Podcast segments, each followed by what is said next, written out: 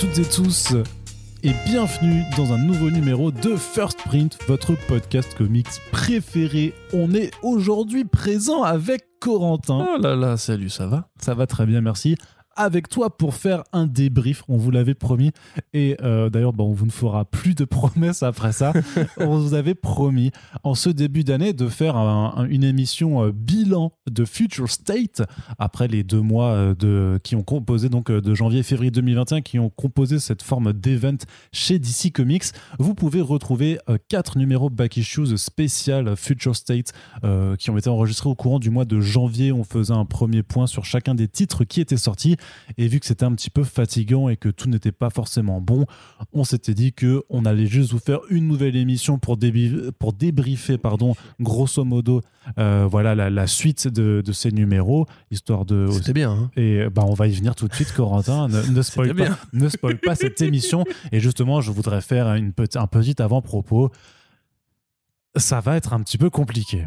Voilà. voilà. On a pris une salière. Ça, on a pris, voilà, on a pris la une plus grande salière. On a pris une plus grande salière. Alors voilà, c'est un, podcast en, enfin, il n'y a, pas deux parties, mais grosso modo, on va, donc revenir sur Future State, puis on fera un petit point à la fin juste sur Infinite Frontier Zero, qui est le one shot euh, qui le, le one, shot. sinon, ça marche. Oui, non. Sinon, c'est, sinon mon esprit. C'est pas grave, ton accent. Voilà. C'est ça, voilà. Ah, le one shot. Hein. C'est le one shot. C'est ça. Euh, qu'est-ce que je veux dire? Donc, sur le one shot qui vient ouvrir euh, Infinite Frontier, qui est la nouvelle ère éditoriale de DC Comics, qui aura même d'ailleurs un event de ce nom euh, à l'été 2021. Donc, voilà, d'abord, on fait un premier temps sur Future State, puis on reviendra quand même sur ce one shot. Et comme ça, bah, une fois que vous avez fini d'écouter ce podcast, vous savez grosso modo comment DC a démarré l'année 2021. Et ma foi, j'ai envie de dire que ça permet un petit peu de, quelque part, de relativiser le fait que ce soit une année pourrie pour beaucoup de monde. et bien pour les lecteurs de DC. Heureusement, il nous reste les comics. Hein c'est ça, bah, bah, bah oui, mais en indé, hein, pour le coup. non, non, mais les, séries de Tom King aussi, tu vois.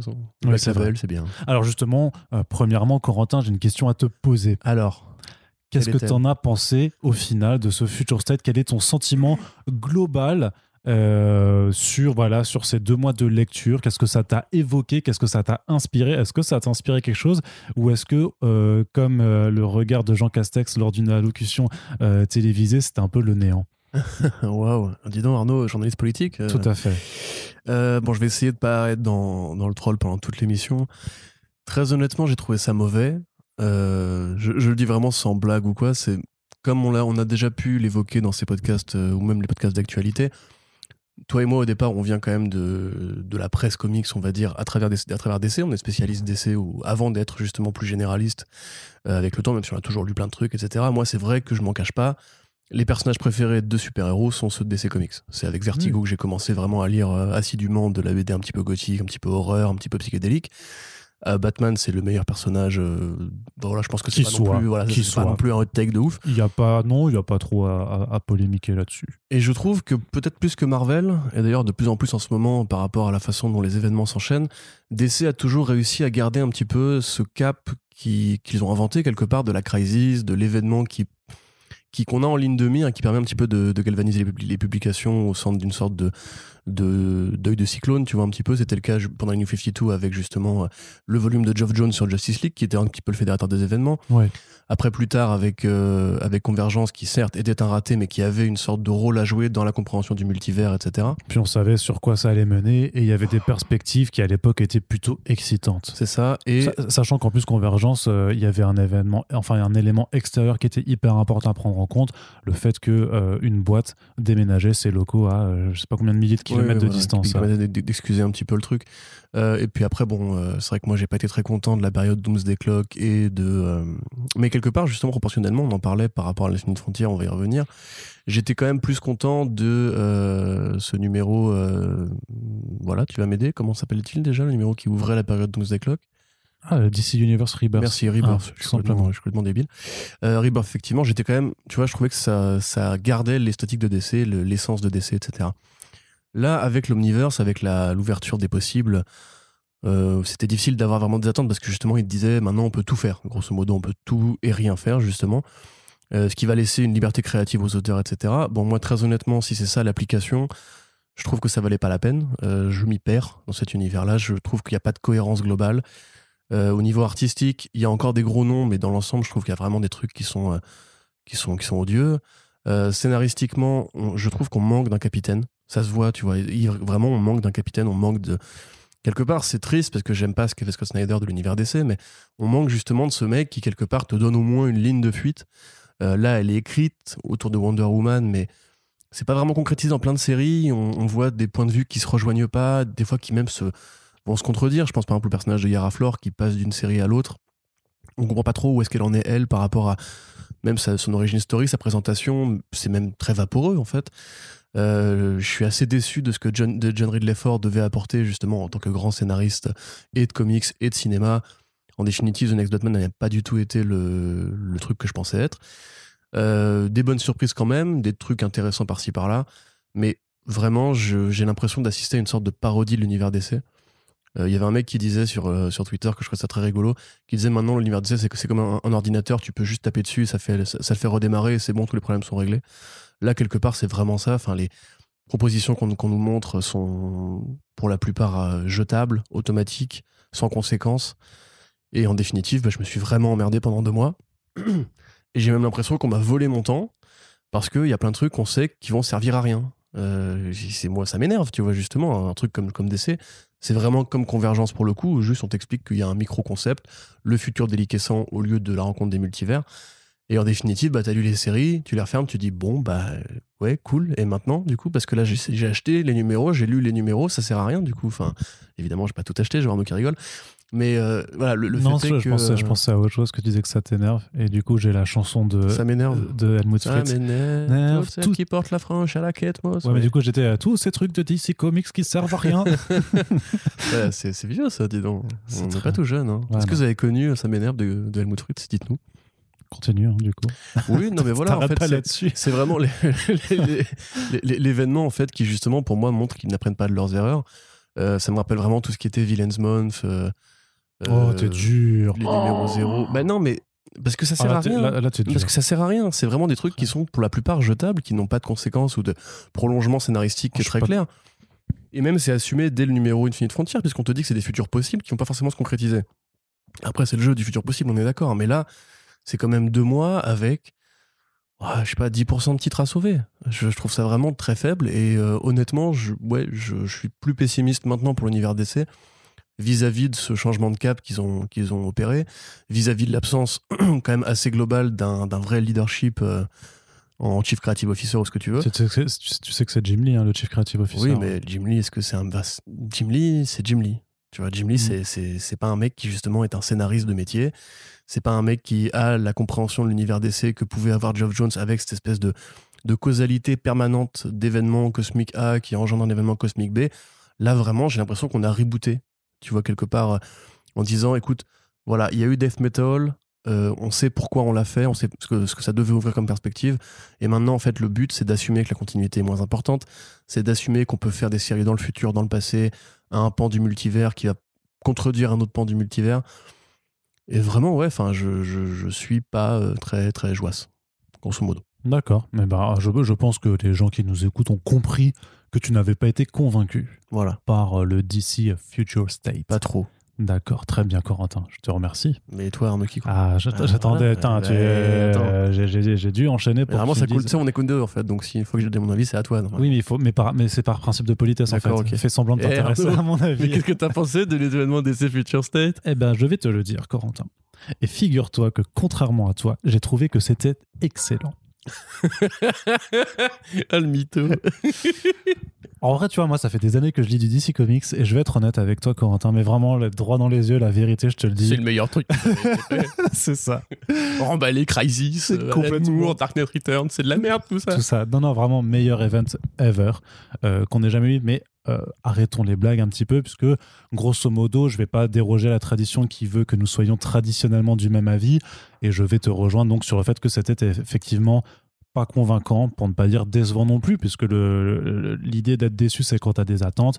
Là-dessus, moi, je trouve que ce qui était assez, là où j'étais assez honnête avec moi-même, c'est que sur les attentes réellement, euh, je n'en avais pas énormément. Enfin, je, je ne demandais qu'à être surpris. Alors, des surprises, j'en ai eu. Le problème, c'est qu'effectivement, quand tu euh, mor- mords dans un sandwich surprise et qu'il s'avère que l'ingrédient mystère, c'est du caca, ça ne fait pas un bon sûr, ressenti. voilà, toujours. C'est- la, signature First Print. c'est la très bonne allégorie. Non, disons qu'il y, a- il y a eu de- de- de- des bonnes choses, franchement. Il y a des, des choses qui- que j'ai trouvées vraiment très bonnes, euh, même euh, excellentes pour certaines. Il y en a par contre, c'était effectivement catastrophique. Euh, globalement, il y a effectivement un problème un petit peu d'unité, mais je trouvais quand même que ce deuxième mois était plus facile à euh, que- quelque part appréhender parce que tu réussis quand même à mettre un petit peu euh, à, mettre les wagons ensemble. C'est-à-dire à voir du coup quelle histoire se déroule à quel moment par rapport à d'autres et à montrer quand même que au sein de certains mini-groupes euh, thématiques c'est-à-dire qu'au sein du groupe Batman tu comprends au final la trame globale de où sont les personnages qu'est-ce qu'ils faisaient tout ça idem pour Superman tu as quand même un point enfin un point de ralliement des intrigues avec le, le one shot House of Hell qui arrive en, en, fin et même sur Wonder Woman aussi, tu vois, tu arrives quand même à retracer un petit peu certaines chronologies, même sur les titres euh, annexes, euh, euh, les Shazam, Black Adam, tu, tu, vois un peu vraiment, et ce même sans l'aide de, de la continuité qui t'avait été fournie dans, dans le Destination en, en ligne. Je trouve que c'était pas trop mal fait de ce côté-là. Par contre, effectivement, à la question euh, ben, où est-ce qu'on va après, tu lis effectivement le, one-shot euh, Infinity Frontier Zero. Et donc, on y, reviendra à la fin, mais la, la, la, la question, c'est effectivement de dire merde, mais alors, où est-ce qu'on va? Parce qu'en fait, t'as pas un chef de navire, mais tu as plusieurs directions différentes qui s'orientent. Tu sais pas trop non plus vers quoi chacune d'entre elles va mener, mais il y en a que j'ai envie d'emprunter et je suis pas quand même pas d'accord avec toi sur le fait que tout est jetable ou que c'est, c'est vraiment des, des choses. Tout est jetable. Non, non, mais que dans le sens que ça servira à rien et tout ça, puisque il y a quand même une anthologie euh, Future State euh, Gotham qui va se poursuivre et qui permettra de continuer notamment bah, les intrigues menées dans la partie euh, des, des, Batman. Euh, on sait qu'il y a quand même des intrigues que l'on monte dans les Future States où grosso modo on dit euh, pour voir comment on en est arrivé là, bah, tu vas lire la série qui va démarrer. Ça on le savait aussi un petit peu. euh, bah, je pense à Teen Titans, on savait très bien que Teen Titans c'était un, un bah, par un prologue, un gros flash forward pour la Teen Titans Academy et, ce genre de choses. Pareil pour Wonder Woman, il y a, des ponts qui, se bâtissent avec ce qui, va, arriver ensuite. Oui, tu veux m'interrompre peut-être? Non, en fait, voilà, c'est le truc, c'est euh, le mot flash forward que tu utilisé que je trouve super intéressant.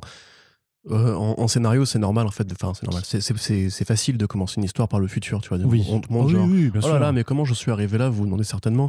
Mm. Et que là, pour le coup, c'est appliqué à tellement de séries que effectivement, tu peux faire des ponts, etc. Mais tu as l'impression que c'est limite une sorte de laboratoire de Mm. qu'est-ce qu'on va proposer en termes d'ouverture des, des, perspectives. Et que en définitive, justement, euh, comme tu peux tout faire maintenant, et que généralement, bah, grosso modo, tu sais très bien quels trucs qui vont arriver, pas arriver, etc. T'as l'impression vraiment qu'en fait, on te vend un futur qui déjà ne va pas forcément arriver. Euh, que c'est juste Qui pour peut- raccrocher les wagons avec les, les séries qui sortiront après dans les finies de frontières.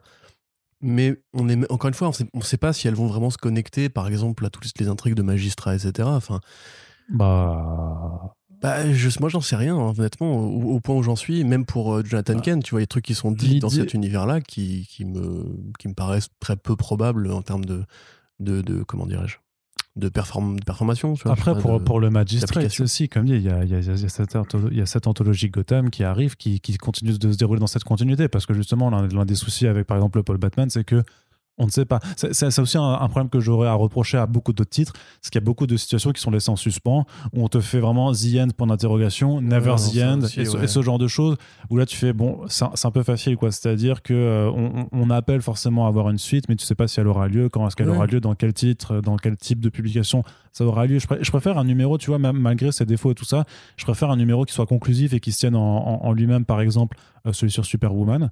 Euh, sur Kara Zor-El, Superwoman, alors qu'on en avait dit beaucoup de mal euh, lors d'un précédent Back Issues. Mais je préfère avoir une, une histoire comme ça qui se tient plutôt que cer- certaines choses comme le Robin Eternal euh, qui se termine avec, voilà, sur un, un- sur un Ouais, bah, cliffhanger. très bon euh, exemple, tu vois, et, justement. c'est- Ça sert pas à grand chose. mais ça, ça mais a C'est un tu vois, pour Bah, te rappeler qu'il existe et qu'il Ouais, aura. une oui, et, ou après, ça, ça, ça sert juste à te rappeler qu'il y aura certainement un backup ou une histoire qui sera présente dans l'anthologie Future State Gotham. C'est- C'est c'est tout pour moi, tu vois. C'est c'est ce genre d'amorce, mais qui montre que quand même, Future State n'est pas comme Convergence, un truc qui ne sera plus jamais réabordé après. Oui, oui, oui, bien Je sûr. veux dire, parce sûr. que Telos, alors bon, il avait eu droit à une mini-série après euh, de, de- de Ouais. mémoire, mais, mais voilà, euh, qui se souvient encore de Telos euh, et, de, et, de, et, de, et de Convergence, euh, grosso modo bah, Personne.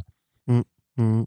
Non, effectivement, après, euh, le problème que j'ai, moi, c'est que dans l'ensemble, je trouve que organiser tout l'univers autour de cette espèce de perspective futuriste, déjà, ça écrase beaucoup de choses par rapport à l'attachement que tu peux mettre dans ces personnages-là, puisqu'il y a plein. Tu vois, on prend on pensait à la série, euh, la série Shazam, justement, avec euh, le. le Gold Beetle, je crois, par exemple, où c'est même la Légion, tu vois, la Légion, moi très honnêtement, je suis largué, euh, parce que... Et, et tout, le, tout le pan Gotham, en fait, pour moi, ça marche pas du tout, la Gotham futuriste. La Gotham avec la technologie partout, la Gotham qui... avec qui- des nanodrones dans tous les sens. ça, euh, je vais être très égoïste, mais c'est pas ce que moi j'aime retrouver dans les séries Gotham. Euh, Gotham, il y a toujours cette, esthétique de, de ville dirigeable avec les grands bâtiments euh, qui font soit Art déco, soit Chicago, soit horreur, soit polar, soit détective, etc. mais alors c'est- Là, on est vraiment dans du, dans du cyberpunk euh, pur jus. Mais ça, c'est que là, bah, le truc, c'est que ça risque de continuer un petit peu, puisqu'on a de- notamment vu euh, le personnage là de Miracle Molly, je crois, euh, qui, Oui, tout à fait, qui ouais. est tiré du, du- Cyberpunk de Tout 77. à fait. Bah. D'ailleurs, on aperçoit même furtivement le personnage de Punchline dans un, un des numéros aussi. Mais tu vois, ça par exemple, au demeurant, pourquoi pas? Je veux dire, ça marche pour Dark Detective. Par contre, tu prends Arkham Knight, par exemple. C'est une esthétique qui est très différente. C'est un futur qui est beaucoup plus euh, américanisé, qui est beaucoup plus euh, métallique, qui a moins de couleurs, etc. Donc il n'y a même pas de cohérence vraiment au sein des pôles. Tu vois, c'est ce que moi je reproche, c'est qu'à la limite, cette espèce de, de, de, de te montrer le futur, pourquoi pas, mais juste, ils se prennent au piège de leur propre timeline, en fait. C'est que t'en viens à regarder les séries et tu te dis, alors attends, ça, ça se passe deux ans avant, ça, ça se passe deux ans après, ça, ça se passe où? Genre le Superman euh, Batman, par exemple, enfin le Batman Superman. Mais il est avant, il se passe Euh, avant, non, puisque mais c'est encore. euh, j'ai bien bah, ça, on le savait, puisque c'était Mais- Bruce Wayne et Clark Kent. Oui, mais du coup, t'en viens, toi, à devoir, chez toi, avoir un, un tableau en liège avec des punaises et des fils rouges pour Mais- essayer de connecter les événements. Au Après, final, ça, ça, je les suis séries elles-mêmes racontent pas grand-chose pour la plupart Je d'entre elles. je suis pas forcément euh, sûr que ce soit une mauvaise chose de de- d'inciter un petit peu le lecteur aussi à tracer ses propres et à faire ses propres connexions pour montrer qu'il a bien qu'il a bien compris le truc. Je trouve ça plus sympa de comprendre parfaitement en disant ah ouais mais j'ai capté où ça où ça se place plutôt euh, que d'avoir des lignes de dialogue explicatives et, euh, et qui casseraient la narration. Mais tu les as aussi, hein, de toute façon. Ça, si tu prends Superman, Ouais, euh, ça- Man of Metropolis, c'est super self-explicatif. Et, et non, mais Oui non mais à la limite, pourquoi pas Mais je veux dire, tu prends Yara Flor, par exemple, elle est tellement différente, je trouve, d'une série à l'autre, que quelque part, moi, je comprends pas vraiment qui est ce personnage encore. Tu vois, tu l'as dans trop, tu l'as dans trop de séries, je trouve. Euh, dans Superman Wonder Woman, elle est très différente dans Wonder Woman. Dans la, dans la Justice League, c'est pareil. Les Green Lantern. Les Green Lantern, c'est l'un des gros échecs de ce, de ce pôle-là. J'ai vraiment, j'ai vraiment pas capté grand-chose, honnêtement. C'est-à-dire que Oa est détruite, euh, il reste des Yellow Lanterns, on, voit Jessica Cruz, puis on la perd de vue. Puis dans Infinite Frontier, on t'explique que ça, ça va revenir avant avec une sorte de, de fédération sur la planète où ils ramènent la, la petite nénette de Young Justice. Qu'est-ce que ça raconte? Qu'est-ce que je, je comprends pas? Où est-ce que ça veut m'emmener? Tu vois? Et justement, à essayer de connecter les points, je me dis, mais en fait, il y a rien. Tu vois, grosso modo, on a juste pris Ça, quatre ça- points ça- différents de la temporalité. Et, et- et voilà, quoi. Enfin, c'est juste pour introduire en fait l'héroïne de Far Sector dans l'univers d'essais classiques. donc euh, Joe Muline ouais. C'est-à-dire que c'est juste ça le, la conséquence logique. Je, Hmm. Moi, j'ai aucune idée de ce qu'on va me raconter dans euh, l'univers euh, de Green Lantern ensuite si j'ai pas bien. Frontier. C'est pas bien. Mais non, c'est pas bien. C'est le but de ce genre d'événement. C'est de donner des lignes de fuite. C'est ça l'univers d'essai au départ. C'est, on t'explique où tu vas aller justement euh, dans comment s'appelle dans euh, Flashpoint quelque part. Tu vois, on- dès la fin de Flashpoint et avec les tie on t'explique grosso modo qu'est-ce qui va arriver à l'univers d'essai. C'est un- une planche euh, remise à zéro. Que là, je sais pas vraiment où est-ce qu'on va. J'ai compris en fait simplement qu'il y aurait va. un éclatement. Hmm. Tu vois, qu'il y aurait simplement, maintenant on s'en fout de, justement, on s'en fout de, de- de- de connecter les points. Mais moi, c'est pas ce qui me plaît chez l'univers d'essai, tu vois. Et typiquement, là, je te dis, il y a des personnages que je reconnais pas d'une série à l'autre. Même par rapport à, tu disais, euh, le numéro de, non, tu disais pas d'ailleurs, Immortal Wonder Woman, justement, qui est peut-être plus une sorte de réponse canon et anticipative à Death Infinite Frontier, avec Darkseid Wonder Woman, avec le Superman de House of et tout.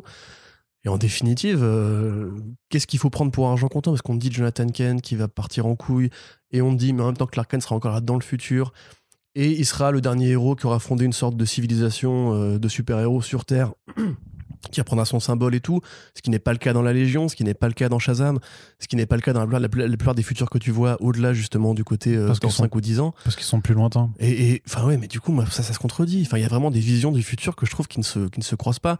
Le spectre, qu'on sait qui fait partie de la quintessence, on le voit dans deux trois séries alors qu'il n'a pas eu tout le même rôle. Honnêtement, je me, je me suis paumé. Alors que je, je pense quand même justement être un, un mec qui a, qui a bossé l'univers d'essai, tu vois, qui connaît à peu près les concepts et tout. Et je trouve vraiment que ce côté cassons la continuité? Euh, marche pas en fait parce que juste euh, la continuité elle est importante elle a un rôle à jouer quoi. Il y a une cohérence à trouver et là je trouve que c'est c'est pas cohérent. Même au sein des séries Batman je me demande un petit peu qu'est-ce qui va être utile dans le futur. Et comme tu dis en plus d'ailleurs il y a plein de séries qui s'arrêtent. Euh, tu te demandes même qu'est-ce que ça va essayer d'ouvrir parce qu'il y a genre par exemple Dark Detective ça se termine sur un cliffhanger. The Next Batman se termine sur un cliffhanger. Enfin, il y a plein de trucs comme ça où tu te dis, ouais, au, au final, t'aurais fait un numéro 1 en forme d'origin story où tu recomposes petit à petit la, la série, ou mieux tu fais une, une histoire conclusive que tu peux éditer en tome ensuite, ça aurait été plus logique, tu vois. Que là, en, définitive, je je vois très bien le relier urban. euh, euh, Future State Gotham, tu vois, où ils vont essayer de tout, pacter, de tout paquer pour que ça ait un petit peu de gueule. À mon avis, en le relisant justement d'ici un an ou deux, on va se dire, ouais, bon, il y a quand même beaucoup, beaucoup, beaucoup de déchets, quoi. Mhm. Voilà, à mon sens. Ok. Voilà, tu veux qu'on attaque dans le dur? Yes. Voilà, tu me ce regardes bizarre. ce qu'on mon c'est ce qu'on va faire. Tu me. Non, non, je, je, je réfléchis un petit peu à tout, à tout ce que tu dis et j'essaie de trouver les points de, de, Comment me contredire de contradiction. Voilà, c'est ça. Et c'est difficile. non, mais chacun son avis. Après, si vous avez kiffé, moi, il n'y a pas de problème. C'est juste. euh, je pense sincèrement, par contre, que l'une des forces de l'univers DC, c'était justement d'a- d'avoir toujours réfléchi avec cette espèce de logique de trame. Euh, avec la trame euh, post- la post-crisis, la, la trame post-New 52. Et les, tout- tous les, toutes les crises fédératrices au- du, du milieu, tu vois. Tu fais une blague avec trame, Arnaud Ah ouais, je- Vas-y. non, mais les logiques si, de trame. Mais le avant que tu dises, avant que tu dises Ouais. la trame, du coup, j'étais avec des logiques de trame et j'avais plein de. tra- de- tra- TT3B, etc. C'est ça, ouais. Ah, rigolo. hein. Euh, mais tu vois, voilà. Et, et- et là, vraiment, je pense qu'on on perd un peu trop vite, en fait, justement, l'intérêt de l'univers DC, qui est cette cohérence, euh, cette continuité. Parce et- que, parce que peut-être que DC n'a plus envie d'avoir un univers cohérent, mais juste des personnages en tant que. Enfin, c'est peut-être, hein, Ouais. c'est un peu les plans quand même, d'avoir des personnages qu'on utilise comme des marques et sur lesquels on développe des contenus. C'est de toute façon ce qu'on ouais. observe un petit peu dans tous les projets qui sont annoncés récemment, euh, qui, concentrent, qui se concentrent bien plus, ou en tout cas maintenant à part ca- carrément égal, euh, entre les comics et le reste, euh, les films, les séries, l'animation, les jeux, les podcasts audio aussi. Tu vois, il y a, il y a Mmh, plein, plein, plein de ouais. contenus qui se développent à côté et que l'essentiel voilà, de, de, de, de l'effort créatif ne se concentre peut-être plus euh, essentiellement que sur la partie euh, bande dessinée. Mais d'ailleurs, ça se voit un peu parce qu'en fait, il y a beaucoup de séries qui ne se posent même pas leur question de leur place dans le plan global et qui juste essayent de donner un truc à faire à un personnage. Tu vois, Robin Eternal, c'est ça, en fait. C'est, comme Ah je oui, disais, oui, c'est, un os oui. à ronger. Non, mais après, pour, c'est euh, parce qu'il faut, voilà, il faut aussi pragmatiquement occuper des places dans, sur les étals des oui, comic non, shops, évidemment, hein. évidemment. Mais ce que je veux dire, c'est que peut-être que c'est justement la, la- la nouvelle méthode. Tu vois, c'est en fait, plutôt que d'essayer justement de trouver une sorte de, de rôle à jouer, on va dire, pour chacun des, personnages dans une sorte de grand ensemble, c'est plus, vous aimez euh, Tim Drake, bah voilà, on vous le met là. Euh, vous aimez Catwoman, on vous la met là, etc. Il y a toujours une, tu peux, tu peux recomposer une frise, etc. Mais en fait, le but, grosso modo, c'est que pour les lecteurs qui sont fans de ces personnages-là, ils aient justement du contenu à, à mâchouiller, quoi. Ce qui n'est pas pour le coup un défaut, hein, c'est juste une nouvelle philosophie. Ouais. Voilà, c'est tout ce que tu peux, tu peux continuer. Du coup, on peut euh, Ouais. embrayer alors. Oui. Parce qu'on va faire Oui. ça alors un petit peu par groupe de, de- Oui. de personnages, puisque l'avantage, en tout cas, notamment pour certaines, euh, certaines des séries, c'est que euh, ce qu'on avait déjà expliqué, c'est qu'en termes de temporalité, donc euh, y a, voilà, ça, ça se passe de, on va dire, de, on est en 2021, donc ça se passe de 2025, grosso modo, à la fin des temps. Et tu as quand même un ensemble de séries qui sont plus cantonnées dans un même espace, dans une même échelle temporelle. C'est notamment le cas des séries du groupe Batman, qui, grosso modo, donc, nous, ont, nous ont tout emmené dans ce futur assez, euh, assez euh, proche, dans lequel euh, le Magistrate opère. C'est une sorte de police armée paramilitaire qui fait régner l'ordre dans Gotham City, dans laquelle tous les masques ont été interdits, que ce soit les masques de, de justiciers, mais aussi bien, donc, les super vilains. Et là-dedans, euh, l'axe principal n'a quand même été porté par deux titres. hein. C'était euh, d'un côté The Next Batman et de l'autre Dark Detective. Puisque l'idée, c'était que d'un côté, on a un Bruce Wayne qui est porté disparu, qui est censé être mort, avoir été, qui est censé avoir été assassiné par le Magistrate, mais qui opère quand même dans l'ombre. euh, alors qu'un autre Batman a pris la relève. Je ne sais pas s'il faut qu'on parle de son identité ou pas. Je pense qu'on peut essayer de le garder secret pour ceux qui ne l'auraient pas lu. Après, on est quand même sur un podcast de débrief de, de comics VO. Donc j'imagine que si vous nous écoutez et que vous attendez la VF, c'est un petit peu compliqué quand même. On va essayer de faire des efforts pour pas trop vous en dire. Mais grosso modo, The Next Batman, quand même, c'était surtout donc une histoire en quatre numéros, la principale, avec John Ridley Ford, euh, au scénario, avec à la base Nick Derrington au dessin. On s'aperçoit qu'en fait, il fait surtout euh, des layouts et que c'est Laura Braga qui s'occupe de faire les finishes. C'était un petit peu décevant par rapport à ce qu'on pouvait attendre de ce qu'un tel scénariste, quand même oscarisé pour 12 Years a Slave, avait à raconter. Après, on est d'accord que, d'une part, quatre, euh, quatre numéros, c'est pas non plus énorme pour raconter des choses. Euh, un arc de comics en général. Non, tu peux, tu peux le faire, bien sûr. Mais un, un arc de comics, euh, généralement, c'est déjà plus six numéros, tu vois, ça te permet d'étendre un peu plus. Mais après, je me demande aussi si le projet à la base du Batman de John Ridley était pas quelque chose qui devait euh, faire sens autrement que simplement dans, euh, dans, dans, dans Future State. C'est-à-dire que, à mon humble avis, Dan Didio avait prévu de lui donner une série régulière ou au moins une mini-série un petit peu plus longue et que là, le projet a quand même été euh, euh, parachuté sur vas-y, tu fais un petit truc en quatre numéros pour coller dans notre event et après on te donne ta mini-série en, en digital first, en numérique, pour que tu puisses raconter les origines du personnage. Mais c'est sûr que sur le propos, au final, on reste très terre à terre avec juste un Batman qui, on, l'avait vu, questionner un petit peu sa, la moralité sur le fait que est-ce que les criminels doivent payer ou pas pour euh, certains, certains crimes. Enfin, est-ce qu'il est normal? Ça, après, finalement, ça, ça s'étouffe très vite aussi. Oui, ça s'étouffe très Non, mais voilà, c'est ce qu'on avait vu. C'est la, la, dernière chose qu'on avait noté, qu'on en avait parlé dans, un, dans le back issues du, du numéro 2. Et au final, bah, ça reste une histoire de Batman assez. Euh, assez simple euh, sur ce qu'elle interroge et on s'intéresse un petit peu juste au rapport familier de, de ce personnage-là particulièrement puisqu'il a voilà il a il a quelques dilemmes on va dire par rapport à ce que font à ce que fait le reste de sa famille. C'est pas la même bad family que celle qu'on a l'habitude de voir. Oui bah moi pour, enfin personnellement c'est un peu le pétard mouillé cette série je trouve. Mmh. euh, mais comme tu dis il faut il faut contextualiser. Euh, probablement qu'effectivement si Dan Didio voulait voulait effectivement ouvrir une période qui aurait été Generation 5 sur euh, une, temporalité donnée, un an, deux ans, je ne sais pas. Euh, que là, du coup, c'est juste un reste qu'on cale un petit peu comme ça, même par rapport à ce que fait ce nouveau Batman dans, dans sa série. je trouve que ça a moins d'importance ou de conséquences, déjà pour comprendre la nouvelle mythologie Gotham, mais même pour comprendre en fait le rapport aux autres personnages que euh, Dark Detective, par exemple. Tu vois, finalement, en fait, le vrai cœur de l'univers Batman, ça reste Bruce Wayne, qu'on le veuille ou non. Euh, là, on apprend en fait, on a l'impression même que eux-mêmes ne veulent pas forcément spoiler euh, le truc jusqu'à jusqu'à la toute fin. Et du coup, on, apprend très peu de choses sur lui, ses motivations. C'est juste ouais une sorte de, journée dans, sa peau dès le numéro 2, alors que le numéro 1 quand même posait un contexte plus intéressant avec le gang des Bane, etc. Euh, c'est complètement évacué, ça. C'est évacué, ça, disparaît complètement. J'ai été un peu déçu justement que Darrington ne reste pas, au moins pour un. Enfin, ne reste pas ne prennent pas les, commandes pour au moins un vrai numéro. Alors peut-être que justement ils préparent autre chose à côté, je sais pas. Mais euh, ouais, que, dire? C'est vraiment ouais. Je... Moi pour le coup, tu vois, c'est pareil. Le côté euh, un Batman afro par un scénariste qui justement, comme un petit peu pour Tennessee Coates, a des choses à dire sur euh, justement la condition des Noirs aux États-Unis, la, la place des Noirs dans l'histoire du super-héros. J'étais plutôt curieux de voir s'il y aurait un propos qui irait un peu plus loin. Alors, le, le piège serait justement de reprocher à la série ce qu'elle n'est pas, oui. Euh, parce que justement, manifestement, il part lui sur un truc beaucoup plus classique, beaucoup plus super-héroïque, avec des questions de moralité, mais qui sont quand même assez flottantes, puisque le gros de la série, ça reste quand même des courses-poursuites, des bastons et quelques débats effectivement euh, par-ci par-là. Je trouve en tout cas que si l'idée c'était de nous vendre ce nouveau Batman, euh, c'est pas ultra réussi. Voilà, c'est pas très hein. réussi. C'est pas ultra réussi. C'est hein. pas très réussi. Moi, franchement, en fait, je, je le redis, j'étais plus intéressé par euh, ce Bruce Wayne dépossédé de ses biens.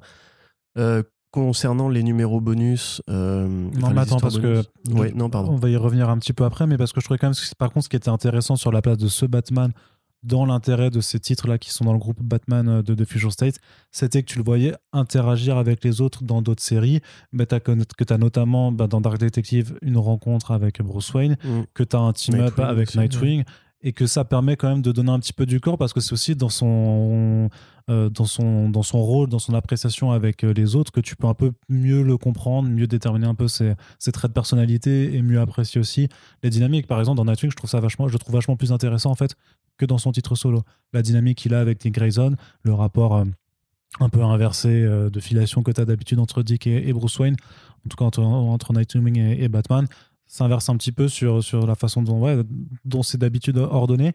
Et je trouve que ça donne un petit peu de peps, que c'est, ça le rend plus intéressant.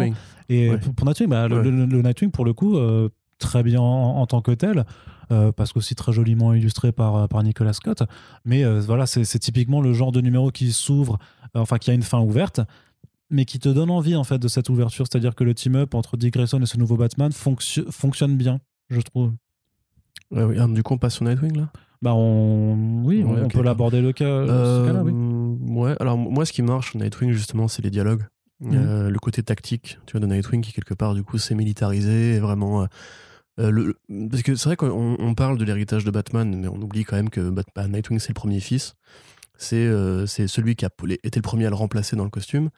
Là, forcément, du coup, ça interroge d'une continuité. Et justement, c'est là qu'on en revient. C'est intéressant d'avoir une continuité. C'est intéressant de se rappeler de ce qu'a été Nightwing et de ce qui continue à être quelque part Bien en sûr, tant que le- prolongement de la logique Bruce Wayne. Oui, puisque Nightwing n'a aucun intérêt en tant. Enfin, s'il a pas, si ça n'a pas été. Je veux dire, Dick Ah, Grayson, il n'y a pas d'intérêt à avoir un Nightwing s'il n'a pas été euh, Robin avant. c'est- hein, euh, juste, autrement, c'est juste un, un vigilante avec des, avec des ça. quoi, grosso modo. C'était Enfin, avec des- Andrew, Andrew Constant qui écrivait Nightwing. Tout à fait. Donc c'était plutôt pas trop mal foutu, effectivement, en l'occurrence. Même si, encore une fois, on se heurte du coup au problème, je pense, de l'espace qui est donné euh, à ces projets-là. Puisque là, il y aurait moyen d'avoir un arc, en fait. Tu vois, il y aurait moyen d'avoir un arc, limite de team-up entre les deux, qui pourrait servir d'introduction à ce Batman-là, vu par les yeux de son vrai héritier euh, symbolique ou euh, même légitime que, que, Nightwing. En définitive, du coup, ça dialogue beaucoup moins dès, le numéro 2 et ça bastonne beaucoup plus. Tu vois, alors c'est pas effectivement désagréable à l'œil. Moi, j'avoue encore une fois que les trucs d'électricité, euh, cette Gotham mi en délabrement, mi techno, avec cette espèce de police fasciste du futur. Ça fait très, ouais, ça fait très film d'action des années 90. Ça fait très le Judge Dredd de Stallone. Tu vois, ça fait très euh, cette espèce de stéréotype un petit peu du futur qui marche moins bien. Par contre, effectivement, je dirais que c'est dans le dans le haut des séries euh, Batman de Future State. Ouais. Et puis, euh, donc, l'autre l'autre série dans laquelle tu voyais ce, ce nouveau Batman interagir, donc c'était dans le Dark Detective, dans le segment principal, qui reste malgré tout très très bien illustré Ouais, par, Ouais. euh, Bien écrit aussi, par, hein, Da- par Dan Mora, et donc avec Mariko Tamaki euh, à, à l'écriture. Ouais, mais notez bien le nom hein, si c'était pas encore fait. Mariko Tamaki, franchement. Euh, alors j'ai pas lu son. Du coup, c'est Wonder Woman qu'elle avait fait, c'est ça? Ouais, avec euh, Michael Ranin. Ouais, il faut que je rattrape. Mais pour le coup, vraiment, je trouve que c'est justement l'une des révélations. euh, enfin, elle a déjà été Eisnerisée, donc euh, c'est pas vraiment une révélation. Mais euh, en tout cas, sur du super-héros mainstream, elle tient très bien sa barque. Euh, toutes les craintes que pouvaient avoir nos amis fascistes par rapport au fait de confier enfin Batman à, une, scénariste féminine, ça pose aucun problème. euh, c'est très fluide. Limite, ça a l'air d'être dans la continuité justement de, de cette courte période de Pat Labor, etc. Tu vois, où justement on se posait des questions par rapport aux flics, par rapport à la technologie, par rapport à la surveillance chez Scott Snyder avant qu'il pète vraiment un câble avec le Dark Multiverse et tout.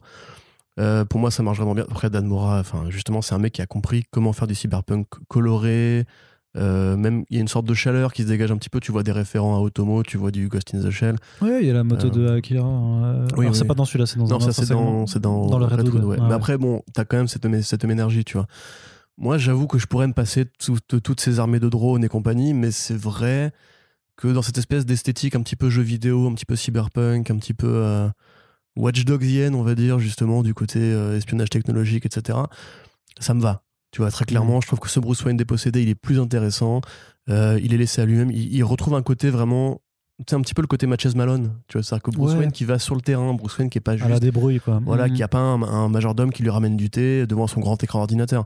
Là, c'est vraiment le démerdard. Il change de costume, tu sais, il a des, des versions rabaissées de son costume avec euh, l'espèce de côté un petit peu nightmare, justement, de Snyder avec le petit par-dessus et tout. Euh, L'interaction qu'il a, qu'il a avec euh, le nouveau Batman est, est plutôt rigolote parce que justement, tu sens qu'il en a plein le cul, en fait, que des gens s'approprient son costume, mais en même temps, il comprend aussi que c'est pas, le voilà. pas le personnage qui fasse pas l'être humain qui compte, c'est justement qu'il y ait un Batman à Gotham City. Euh, son combat avec Peacemaker, je le trouve intéressant parce que, enfin, justement, ces personnages qu'on voit du magistrat qui, généralement, sont un peu une, face- une faceless army, en fait. En général, c'est juste euh, les méchants flics avec euh, des masques et tout. Là, pour le coup, Peacemaker 01, il est vraiment incarné. Euh, il fait, en fait, euh, Dark Knight Returns, tu vois, c'est c'est limite, justement, euh, une, continuité qui pourrait être établie avec la crainte de Frank Miller de voir, justement, Gotham City devenir très sécuritaire euh, et aussi aux mains des gangs et compagnie. Donc pour moi, ça fonctionne et c'est très DC. Justement, c'est une version réussie de ce que peut être Gotham dans le futur. Après, encore une fois, si ça n'avait pas été Dan Mora au dessin, peut-être que le jugement serait plus négatif. Parce que même si c'est bien foutu, euh, je pense pas que je pourrais supporter, si tu veux, deux ans de Batman comme ça à Gotham City. C'est que là, ça marche en tant que proposition dans, une, euh, dans un contexte. Mais après, voilà, donc Tamaki qui pour moi fait vraiment du très bon boulot et je suis très content justement de, de, de voir ce Bruce Wayne effectivement qui, qui arrive enfin un petit peu à se réinventer. Et ça fait plaisir, pareil, de retrouver un Bruce Wayne plus humain, euh, qui est plus facilement mis en danger après justement les années Snyder où c'était le Uber Batman qui a toujours une contingence, qui a toujours un super robot qui va apparaître pour le sauver de, sa- de- de la merde des compagnies. Là, voilà, on te rappelle que c'est un humain, que Bruce Wayne l'intéresse et que, ok, il s'est bidouillé des, des ordinateurs, ok, il a des gadgets et compagnie, mais ça reste un mec à la con, sans super pouvoir, dans une ville qui a besoin de lui. Non, je suis d'accord avec toi. Bah, Et, euh, mais par contre, sur le je côté coloré, c'est pas Dan Moore, enfin c'est Georgie Buller du coup, Oui, qui fait, qui tout le taf. Et, euh, non, mais faut, faut lui reconnaître du coup euh, l'utilisation des, des, des couleurs, des couleurs Je pense que Charlie Belair, on lui a déjà reconnu, il n'y a pas besoin que. Mais... Je sais plus combien d'Eisner elle a gagné. Ouais, déjà. ouais. Elle est vraiment trop, trop, trop forte.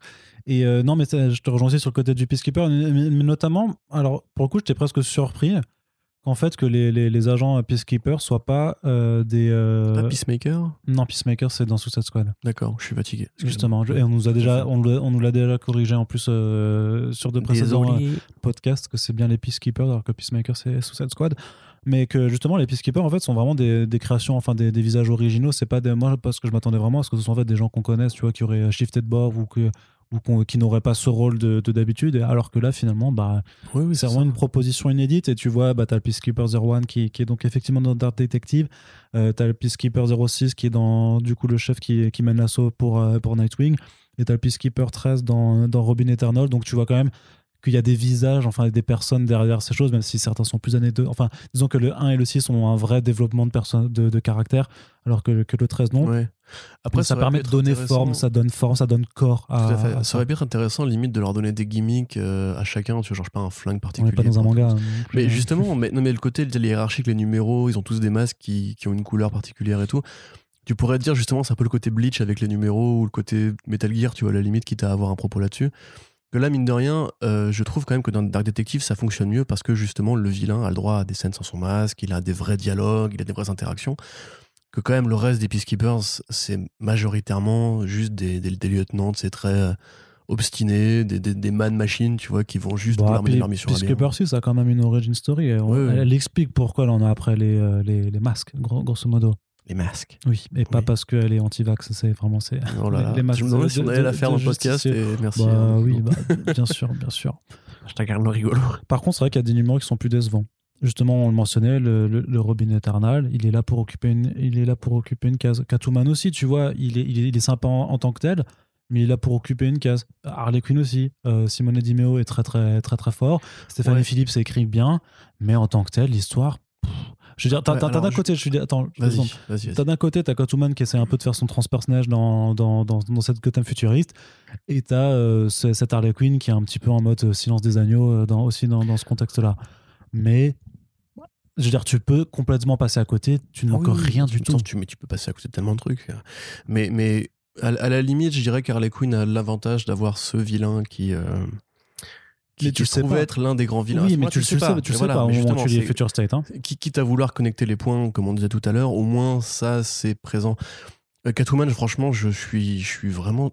Tu vois, il y a un truc qu'on n'a pas dit au- en, début de podcast, c'est que je trouve qu'ils mettent pas les bonnes personnes aux bons endroits. Là, c'est Ramvé Otto Schmidt quand même. Tu vois, c'est pas n'importe qui. Euh, tu, les, tu les aurais mis sur un numéro qui aurait entre guillemets une, une utilité vraiment concrète euh, à la trame principale. Que là, quand même, Ramvé Otto Schmidt, c'est, comme tu dis, c'est très, c'est très anecdotique ce qui se passe dans ce truc-là. Et encore une fois, d'ailleurs, Otto Schmidt qui prend l'esthétique de Gotham pour en faire un truc qui. euh, alors, déjà, c'est l'hiver, on sait pas trop pourquoi à ce moment-là. Mais C'est une histoire qui se passe bien, bien, un Oui, peu en avant aussi, du coup, par rapport à. J'ai bien compris, mais ce que je veux dire, c'est que si tu veux, ça ramène une sorte de nouveau euh, compromis artistique sur cette Gotham futuriste qui ne ressemble pas du tout à ce que fait euh, Dan Mora, qui ne ressemble pas du tout à ce que fait Nick Darrington. Et en fait, comme ça, le, le seul point commun de toutes ces histoires-là, en fait, c'est grosso modo, c'est le futur. Il y a la technologie, des hologrammes et des méchants mecs avec des masques, quoi. C'est à peu près tout. Et je trouve vraiment con, en fait, d'avoir réussi à, à galvaniser ces, deux mecs-là qui sont quand même des brutes et au dessin et au scénario pour un truc au final que tu peux ne pas lire. Ouais. Tu vois? Ouais, et bah, même si tu le lis, d'ailleurs, c'est pas non plus renversant. Enfin, Non, c'est assez- non, non, mais c'est assez simple, mais bon, en même temps, j'ai envie de dire, tu te rappelles aussi très bien d'un truc comme Convergence, c'est qu'est-ce que tu es capable de raconter d'hyper bien en deux numéros seulement. Oui, non, ça, je suis d'accord. Et alors, en plus, t'imagines bien avec toutes les contraintes narratives qu'il y a derrière ce genre de, de pitch. Évidemment. Pour euh, Robin, on, on a été un peu méchant avec Eddie Barrows au premier numéro. Enfin, avec- raison, il était pas très bon au premier numéro, à tes souhaits. Merci. Que là, pour le coup, il, il s'est quand même bien relevé au numéro 2. Je trouve qu'il y a des, des compos qui sont super intéressantes. Ah, tu retrouves ouais, justement les compositions qu'il avait quand il avait commencé, les, quand il avait fait les, les détectives comics de James Tynion il joue vachement sur les ancrages et les plages de noir et tout. Euh, derrière, Mais qu'est-ce que ça raconte rien derrière rien, mais derrière, voilà, c'est Oh pour la case des fans de ce Robin-là, et puis de, aussi un petit peu de Detective Comics, de sentiment d'équipe dans lequel interagissait Tim Drake, que là, pour le coup, effectivement, euh, si t'es pas vraiment un fondu qui regrette ce, ce, ce run-là, ça, ça sert à rien. Vraiment, tu peux l'esquiver, ça sert à rien. Ouais, c'est euh, donc euh, Megan Fitzmartin qui, qui écrivait ça et bah, c'est bien de l'avoir fait quoi. Mais en plus, en plus, franchement, le deuxième numéro, vraiment, il y a quand même grosso modo au contact de, de, voilà de cette fameuse euh, résine de Lazare, euh, Tim Drake qui a des hallucinations et qui se bat contre un Batman qu'il imagine un petit peu, mais, mais ça prend 30 plombes juste pour occuper. Et, et là, tu vois vraiment qu'en fait, ma Megan n'avait rien à raconter de. Mais oui, Mais, parce ce que j'allais dire. mais, mais pas dans le sens qu'elle avait pas forcément d'idée, mais en tout cas, on ne lui a pas laissé du tout euh, avoir ça. vraiment quelque chose à raconter. On lui a dit, bah, vas-y, occupe-toi, euh, euh, fais voilà, 10 pages d'hallucination et après tu mettras le punch final. Mais, mais, c'est, mais ça. C'est là, c'est même, pas- même qu'elle a pas la place en deux numéros de raconter un truc, c'est qu'en fait, elle a rien à raconter. Donc, elle, elle étale la, la, la- la- la confiture sur la tartine, tu vois. c'est- ouais. Très peu de confiture sur une trop grande tartine. Et en fait, bah, heureusement qu'il y a Barroso au numéro 2 quelque part, parce que sinon, euh, Il était déjà au premier numéro remboursé aussi, quoi. mais, Enfin, oui, non, mais heureusement qu'il est meilleur sur le numéro 2, voulais-je dire.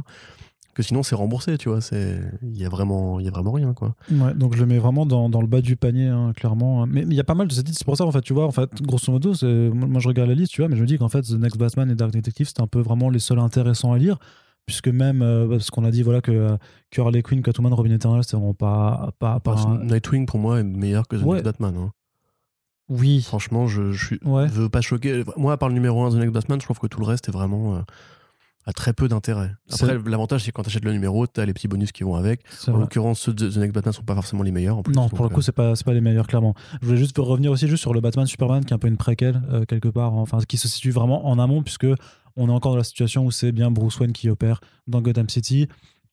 Euh, justement, par rapport aux méchants, il n'y a pas encore toute cette technologie, c'est même quelque chose qui, qui est un petit peu plus organique et qui fonctionne bien, pour le coup, notamment sur le deuxième numéro, où tu perds un peu juste le côté, euh, les jeunes prennent, prennent un truc pour se cacher le, visage. bouc, avec des- oui, ouais, c'est ça C'est qui bizarre. était un petit peu très bizarre, où là tu t'aperçois vraiment qu'est-ce qui est en jeu derrière et pourquoi c'est fait, où ça devient carrément beaucoup plus creepy en même temps, vu qu'on te fait intervenir un, un célèbre euh, vilain euh, créé par euh, Grant Morrison, qui est, euh, enfin, que moi je trouve vraiment ultra cool et qui est toujours, voilà, qui a, qui a toujours été présent dans des histoires où, ça, où c'est, euh, ses exactions sont vraiment glauquissimes. Par principe, c'est un des plus. Comment dirais-je Pas réaliste. C'est pas si je dirais réaliste.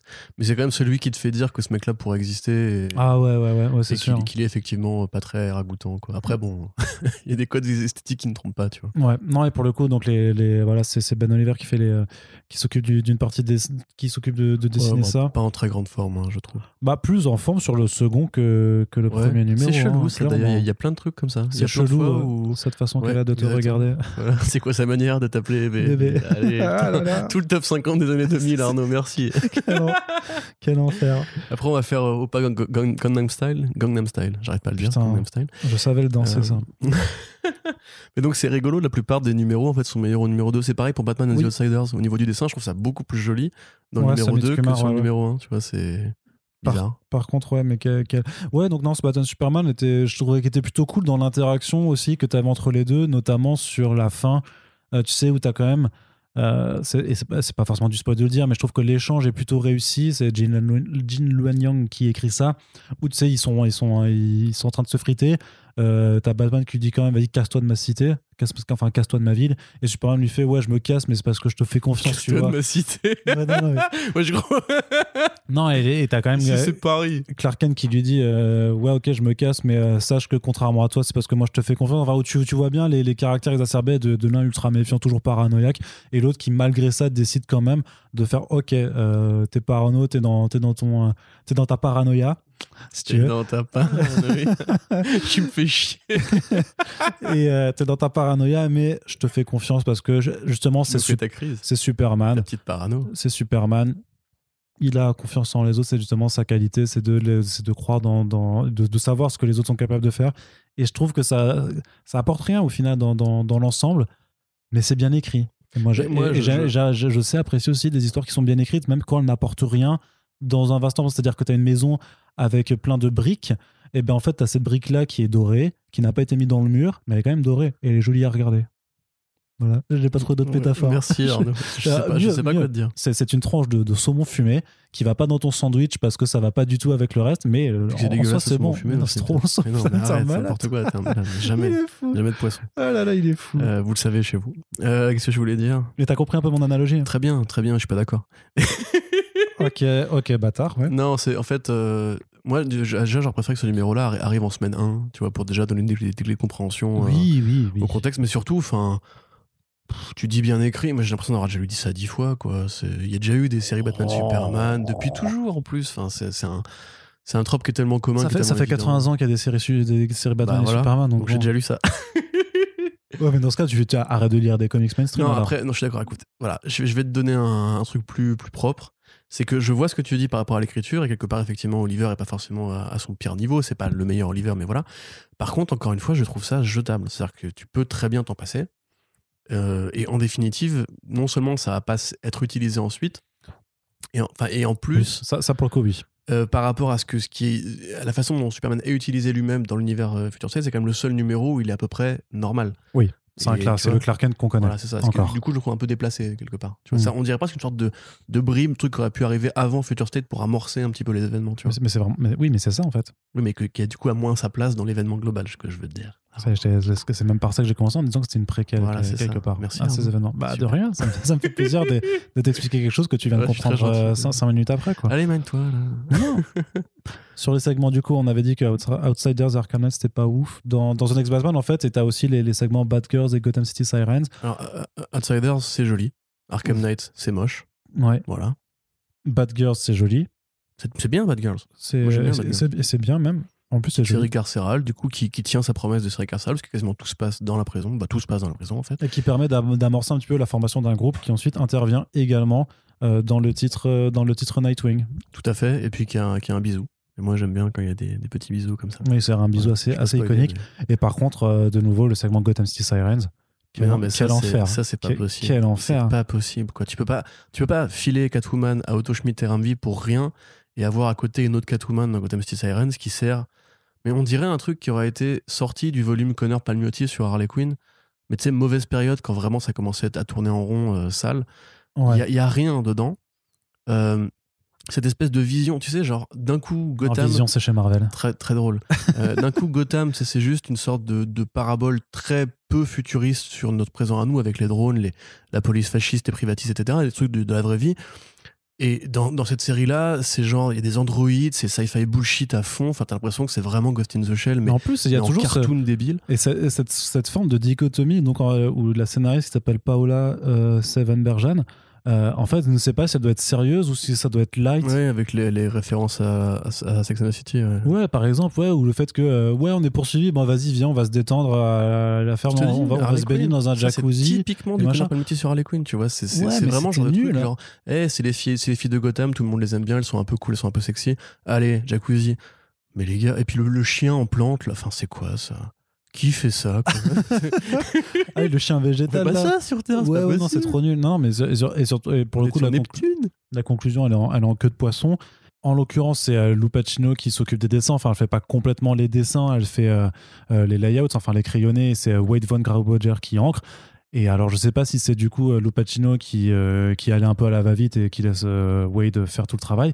Mais putain, qu'est-ce que c'est moche! Franchement, on dirait Et pas moi, je, bah non, mais elle est, elle est complètement. euh, Tu me l'avais appris au premier, au premier podcast Ouais, qu'on avait fait sur le sujet. Je, je trouve. Non, on dirait pas Lou Pacino. On dirait un peu du Amanda Connor. euh, euh, ouais, mais euh, low cost, tu vois, avec, la ça, marque voilà. pouce, euh, tu Ouais, vois. non, mais je veux dire, euh, dans le style, euh, c'est pas évidemment Connor Connor dess- dessine mieux que ça, justement. Bah ouais. Mais non, puis c'est pas Jojo, puis c'est faussement sexy, faussement cartoon, faussement compliqué, euh, faussement féminin, même Ouais. quelque part. Enfin, c'est vraiment c'est de, c'est de la merde.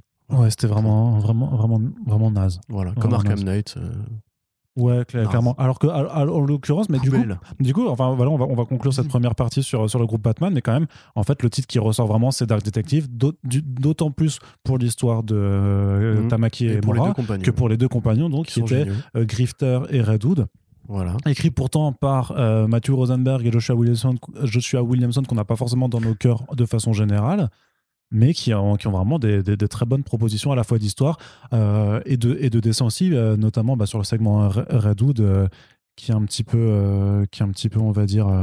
Euh, man- manga euh, avec le trait de alors j'a- j'arrive jamais à me rappeler de son nom c'est euh, Giannis, Euh, Giannis Milono Giannis ça, je Ilona crois. Janis, ça, il a son prénom et son nom dans le même. Ouais. Jenny Janis. et euh, non mais du coup euh, vraiment vraiment vraiment top quoi Bah ouais, parce que du coup, Grifter, effectivement, ça prend le parti d'une série d'action euh, à la Han Solo, et c'est vraiment à la Han Solo, puisque t'as vraiment en fait le même, la, la même fin que dans euh, l'épisode 4, on va dire, dans Star Wars.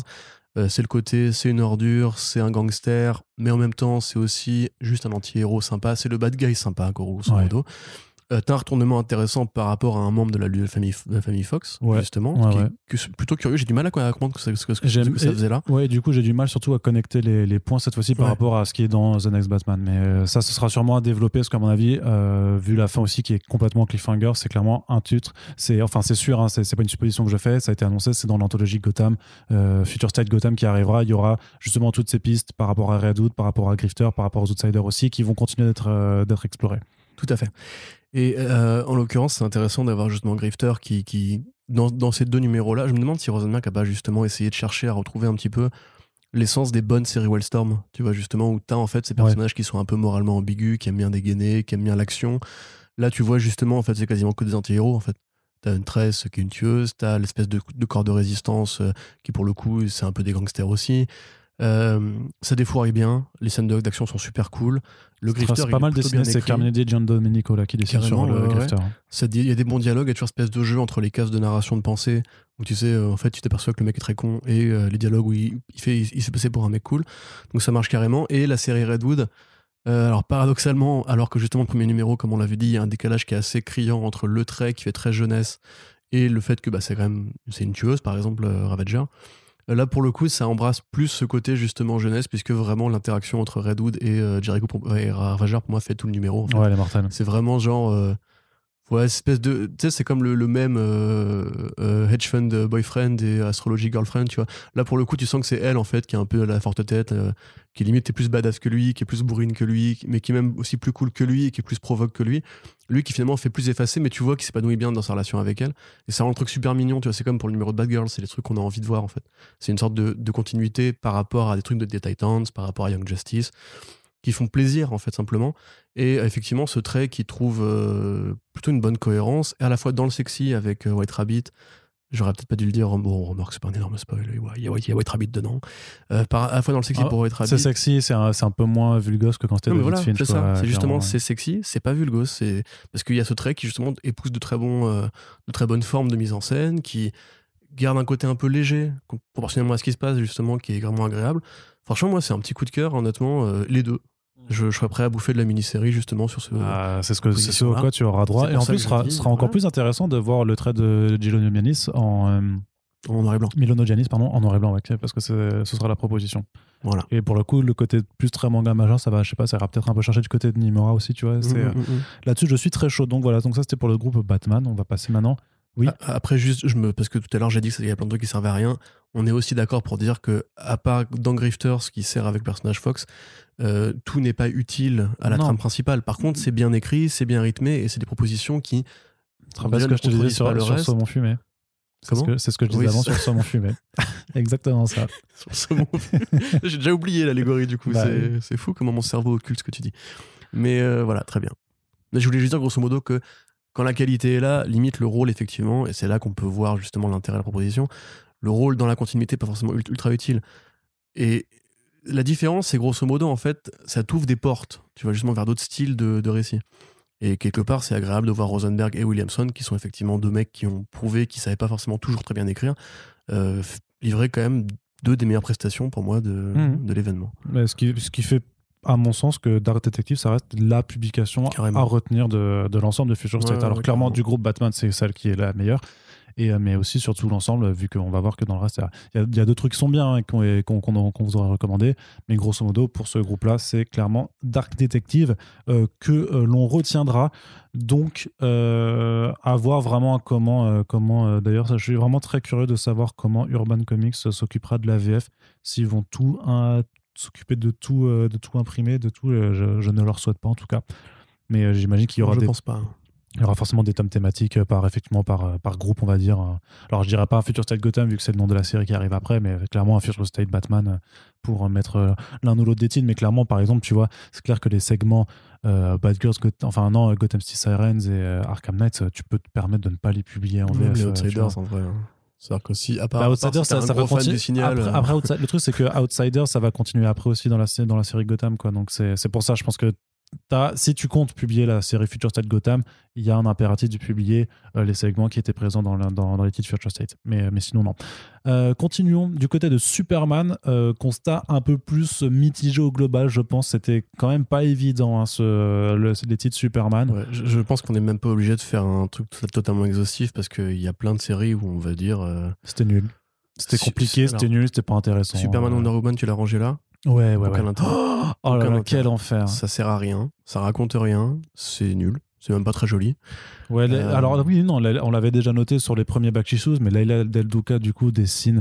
euh, enfin, c'est pas qu'elle dessine mal, mais il y a un problème notamment sur les visages. Je te jure qu'il y a des cases où d'un coup, t'as as Superman, Wonder Woman qui ont les yeux, qui t'as un œil qui dit merde à l'autre. Et, du- et- et alors, c'est con, mais ce genre de truc, ça.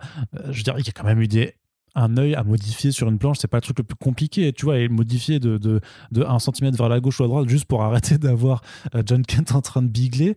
Euh, désolé, je pense que ça, en, en phase de relecture, il y, a- il y a quand même quelqu'un qui doit, qui doit lui dire. C'est, enfin, c'est trop, c'est trop chelou. Parce que du dire, coup, mec. je- ça, mais parce que ça, non, mais c'est, c'est con, mais c'est le genre de détails qui, par contre, te sortent littéralement du truc parce que tu fais putain merde, il regarde pas droit, quoi. Et c'est, enfin, c'est, c'est pas normal. Et ah ouais, t'as des t'as des proportions de placement de yeux et de nez dans les visages où parfois, d'un coup, c'est, c'est tout petit. Et euh, tu sais, parfois, t'as ces Ouais, vidéos le où tu, de- Ouais, non, non, mais il y a- y a trop de trucs bizarres. Alors, l'interaction entre les deux, elle est pas inintéressante de voir un petit peu comment ils évoluent. Mais par contre, ça, ça retrace le problème que cette Yara Flor que tu vois dans ce titre-là n'a rien à voir Rien à voir. avec la Yara Flor de, euh, de, si, de bah, si, dans les Jones. pages d'intro où elle fait chier les politiciens corrompus, mais c'est tout. C'est-à-dire que le côté. Oui, c'était ça, c'était euh, le, le premier numéro. Je parle voilà. de la- et là de la conclusion. Et puis c'est vrai que euh, cette dynamique de on échange les vilains que tu retrouves déjà avec Batman Superman de façon générale. Enfin, c'est un truc que tu retrouves facilement.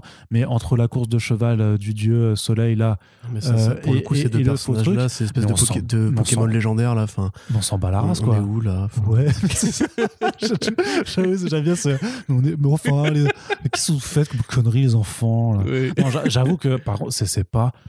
Enfin, c'est pas convaincant. Non, ça à Vraiment, rien. c'est. C'est c'est- c'est nul. C'est Ouais. Ensuite, en- entre, euh, entre autres trucs nuls qu'on peut évacuer aussi un petit peu vite fait, le, le Kara Zor-El Superwoman, on avait déjà. Alors, franchement, à la décharge de Marguerite Bennett, le deuxième numéro était quand même vachement mieux écrit. ouais. euh, il, était, il était plus cohérent et au moins les dialogues se répondaient. Ouais, c'est ça. Et tu comprenais ce qui se passait tout ça, parce que le premier, c'était vraiment imbouffable. Et, et par contre, euh, Marguerite Sauvage, elle est une, incroyable. C'est une brute. incroyable. Il y a des planches, c'est Entre elle, dinguerie. Bartel, Dan Mora, etc. Et ça, fait partie des numéros les mieux dessinés. Ah oui, oui. Et c'est dommage parce que c'est un des moins. Enfin, c'est pas forcément le plus intéressant. Par contre, Je te dis, ne pas mettre les bonnes personnes aux bons endroits. Là, quelque part, en voyant, en voyant le scénario, ils auraient peut-être juste dû, dû- dû se dire on a la chance d'avoir cet artiste-là qui est exceptionnel, mais filons-lui un titre euh, un peu plus mieux. Je sais pas. ou, une, Enfin, ou une scénariste un peu plus euh, quali, on va dire. Oui, mais- oui, oui. Bon, du coup, effectivement, voilà, ça, ça, ça, ça conclut mieux que ce qui était prévu. Par contre, si vous devez lire les deux numéros, moi, je vais être très honnête, ça, ça vaut pas le coup d'être rattrapé. Et limite, encore une fois, c'est partie de ces machins qui n'ont pas un rôle à jouer, euh, qui seront probablement Ah, pas utiles. Bah, euh, à, à voir, parce que tu sais, il y, a- il y a une série quand même qui était annoncée par, euh, par Tom King et euh, Bill Kusevely, qui semble peut-être aborder un petit peu les, les mêmes thématiques. Je sais pas dans quelle mesure ça peut se lier à ce Mm. contexte-là. Je suis pas Mm. certain. Je suis pas certain À mon parce avis, que Tom King, il fait plus rien dans le canon. Enfin, il fait que des trucs qui sont euh, des séries limitées, euh, qui n'ont pas un, un rapport évident. oui, oui, c'est ce que je pense aussi, mais on, ne peut pas euh, exclure totalement encore ce genre de possibilités. Mais oui. Bah, moi, mais, par contre, mais par contre, ce que, ce je- ce que je disais déjà avant, c'est comment ça se tient quand même ensemble.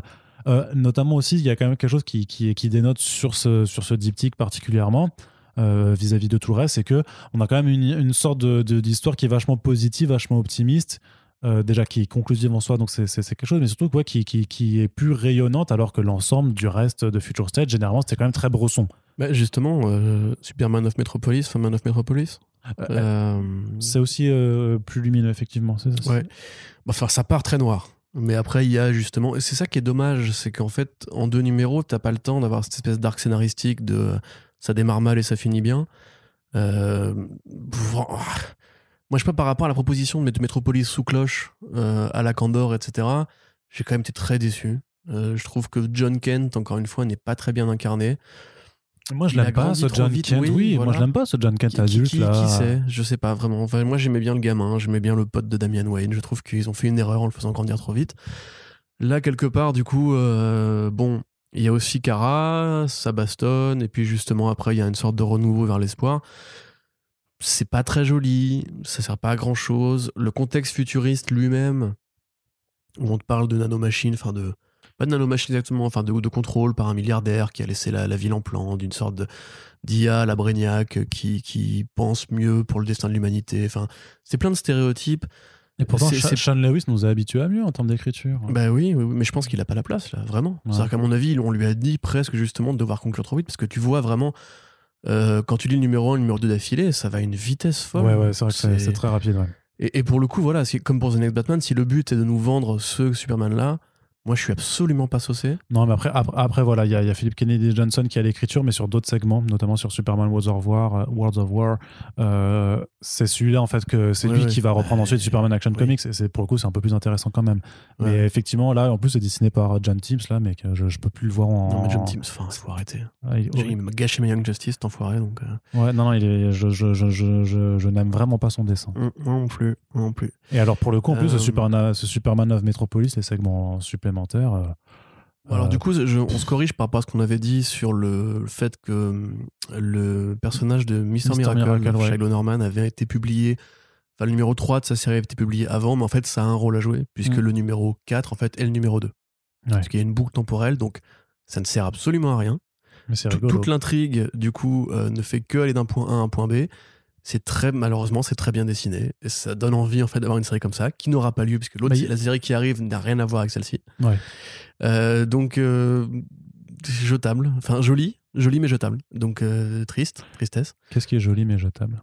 Ouais, le deuxième tie-in, c'est donc le Guardian. Bon, pour le coup, qui est vraiment sympathique. Moi, je, je cache pas mon, mon plaisir à retrouver ce personnage-là des Seven Soldiers, avec Michael Avonoming au dessin en partie, Kelly Hamner, c'était. que Liam Neeson- Voilà, c'est pareil, ça sert pas à grand-chose. Michael Hamner Evening, il est sur le euh, Midnighter ensuite. Tout à fait. Ça sert pas à grand chose, mais c'est juste que euh, c'est comme tu vois pour Redwood ou, euh, ou Grifter, c'est plutôt bien fait en fait. Tu vois, c'est plutôt bien écrit, c'est plutôt bien rythmé. Tu retrouves un sentiment où j'ai plus enraciné dans le réel euh, avec cette proposition de la, de, la, de la ville en bouteille et tout. Et le problème, c'est qu'encore une fois, cette, cette bonne idée-là est gâchée très vite puisque bah, ça dure que deux numéros. Mhm. Mais quand même, tu vois, moi je dirais, je sais que c'est probablement pas possible de faire ça comme ça, mais si on pouvait les isoler euh, pour en faire un petit trade, il faudrait que je, que je demande à Quentin. Euh, tu vois, et typiquement, ça me ferait plus plaisir que de devoir relire ce numéro en entier avec les autres tie quoi. Ah, Quentin. Oui, Pud, Ah, tu sais, ok. qui nous a envoyé des. Oui, oui, oui. des- oui. Voilà, qui est imprimeur. Euh, J'ai pas envie, il faut pas le dire, c'est pas très légal. Bref, continue. Qu'est-ce que je. Oui, oui, on continue. On continue sur, euh, sur bah, l'autre l'autre segment, enfin l'autre gros titre qui était important, c'était le Superman Worlds of War, du, du coup, avec euh, notamment l'histoire principale qui voyait Clark Kent disparu de ce monde, à qui on voue un culte sur Terre, alors qu'il est en fait sur, euh, sur euh, le War World de euh, Mongul, euh, à vouloir défendre euh, les, les opprimés. Spartacus. Spartacus, ouais, ouais, complètement Spartacus. Magnifiquement dessiné par Michael Ranin, Ça défonce. qui est toujours Et- euh, une brutasse de dessin euh, pas possible. quoi. Brutasse. Ah non, mais c'est un, malade. Hein. Euh, T'avais c'est- vu ce qu'il avait fait sur le. Oui, sur le. Inktober qu'on avait fait ensemble? Non, Il faudra que je te montre, il m'avait fait un petit Alfred comme ça, incroyable. d'accord. En 2-2. Merci Arnaud. Voilà. Vas-y, continue, pardon. Euh, non, non, c'est juste. c'est intéressant l'écriture justement de cette série-là, puisque ça ne cherche pas à raconter vraiment quelque chose, ça cherche à poser un concept. Ouais. Et dans les deux numéros, c'est la même chose. C'est-à-dire que dans le numéro 1, tu vois justement comment la Terre imagine que Superman a fini. Et dans le numéro 2, on te cite un très long article de Clark Kent sur le rôle et la symbolique de Superman, en donnant quelques éléments de contexte sur pourquoi Mongul euh, fait ce qu'il fait, euh, qu'est-ce qui va devenir, euh, quel est le quotidien de ce Clark Kent-là. Et c'est complémentaire de Rousseff, elle aussi, quelque part. Donc c'est plutôt bien fichu, ça, revient à un Superman plus triomphal, plus, enfin, plus triomphal, plus rayonnant, plus symbolique, plus euh, messager d'espoir et de lumière, enfin le soleil de, ce- de cet univers-là, quoi. Et qui fait la grosse bagarre. Et qui fait la bagarre, effectivement, en La essayant de libérer bagarre, les esclaves de la, du War World. Bonne bagarre. Oui, Très, très, très euh, World War Hulk aussi, d'ailleurs. petit bah peu, ça après, euh, c'est le côté enfin, alien, arène, voilà, ouais. gladiateur, etc. ouais. Euh, donc pour le coup, moi, ça a marché sur moi, en tout cas. J'ai bien Mm. aimé, je suis plutôt curieux de ce qui va être fait ensuite. euh. Mais, ah, et après, ce que j'ai, ce que j'appréciais par contre, tu vois, dans l'ensemble de, de ces titres, notamment aussi avec le, le backup sur le, euh, le Black Racer, c'est que tu avais quand même plusieurs des segments qui finalement se retrouvent tous, même sur Mr. Miracle, en fait, avec, Non, voilà, sur, euh, qui se retrouvent tous donc dans le one shot à la fin, House of Hell, voilà, Ouais, tout à fait. qui était Euh, vachement bien aussi. Pour Alors, parce que du coup, rapidement, on n'a pas parlé de Midnighter. Oui, de Midnighter aussi. Donc Midnighter qui change de dessinateur, puisque après c'est Avonoming qui reprend pour le numéro 2. Euh, très peu convaincu. Très peu convaincu. J'aime beaucoup le Midnighter. Là, pour le coup, je trouve que quelque part, Williamson fait un meilleur travail. Euh, euh, Williamson. Rosenberg fait un meilleur travail pour restituer l'esprit Wildstorm que là, c'est bien. C'est un bel effort. Voilà, c'est un bel effort pour essayer de trouver le côté violent, le côté robot, le côté débile série B qui peut accompagner l'es- l'esprit Wildstorm. Mais dans l'ensemble, ça- c'est un peu confus. ça- oui, c'est confus, c'est c'est bourrin, euh, c'est chargé. Et au final, tu t'en lasses, je trouve, assez vite. C'est vraiment, Mhm. quand tu rentres dedans, t'as compris baston 1, baston 2, baston 3, en tout cas. Et le numéro 2 est bavard. Et bavard, ça tchatche et tout, pour pas dire grand chose encore une fois. Je pense qu'ils essayent peut-être de ramener ce personnage-là petit à petit. Bah oui, il y a un espoir, il y a clairement un espoir de, de replacer le Midnighter dans le présent, quel qu'il soit, de, de Mm. d'ici après dans, Mm, dans mm, Infinite Frontier et de le retrouver euh, clairement dans, en, en train, justement. C'est, c'est l'un- l'une des histoires où clairement on est dans la préquelle, enfin on te présente quelque chose qui s'est passé, où grosso modo le présent d'une série après peut te montrer comment ce personnage-là va éviter euh, le, le futur qu'il, qu'il a rencontré. Quoi. Ouais, et pour le coup, bah, c'est vrai que ces, ces tie-in-là, pour moi, marchent un peu moins bien que ceux de Ah ouais? Dark Detective. Ouais. Oui, d'accord. c'est sympathique si tu veux, mais j'attends plus de ces personnages-là en fait. Midnighter pour moi c'est un personnage euh, qui est important, qui a eu Oui. d'ailleurs un très bon volume pendant les, le DCU, pas les New 52, euh, en sortant de Grayson et tout. Que Ouais, là, ouais. quelque part, je suis, euh, quand, il arrive, quand il arrive dans Grayson, tu vois, j'étais hypé en mode genre, ah ça y est, nouvelle ère de Midnighter et tout. Que là, pour le coup, je me dis, ouais, tu sens qu'ils veulent le placer, mais c'est pas que ça manque de conviction, c'est que ça manque en fait de. De, de, de prolongement, tu vois, tu te dis genre oui mais qu'est-ce qu'ils vont en faire ensuite et tout, tu vois, c'est pas très Bah, la- justement, la porte est ouverte à tous les Eh oui, possibles, c'est ça. Corentin. C'est le principe même euh, de, de la chose. Mais donc, ouais, donc le, le one-shot euh, House of Hell, qui est un peu le, le point de, de ralliement, convergence. de, de, de- de convergence, tout à, très bien trouvé, Merci, Corentin. merci. Euh, et donc, voilà, ce, ce point de ralliement de toutes les intrigues pour se poser dans un futur, présenter, voilà, justement, un Superman qui a disparu, mais qui, qui va ré- réapparaître euh, sur une sorte de, de guerre entre factions euh, kryptoniennes, qui était quand même vachement bien pour le coup, alors. Ouais, euh, c'est comment dire, c'est très Grant Morrisonien en termes justement d'imaginer le futur Ouais. avec plein de prolongements de Superman, plein de d'enfants qui leur avec d'autres femmes et tout, et justement tout le monde. Enfin, c'est vraiment devenu un symbole plus qu'un plus qu'un super héros en fait. Euh, là pour le coup, en fait, ça fait très saga de fantasy. Ça fait très, euh, tu sais, genre une baston entre un roi conquérant qui est le méchant prince et une armée de héros qui veulent se. C'est limite, ça fait très Seigneur des Anneaux avec Brainiac 4 qui, qui appelle au secours et qui, qui, qui espère que des gens vont venir, qui, qui souffle dans le corps de, de, de fort le corps, tu vois. Pour le coup, c'est un délire qui marche bien, je trouve.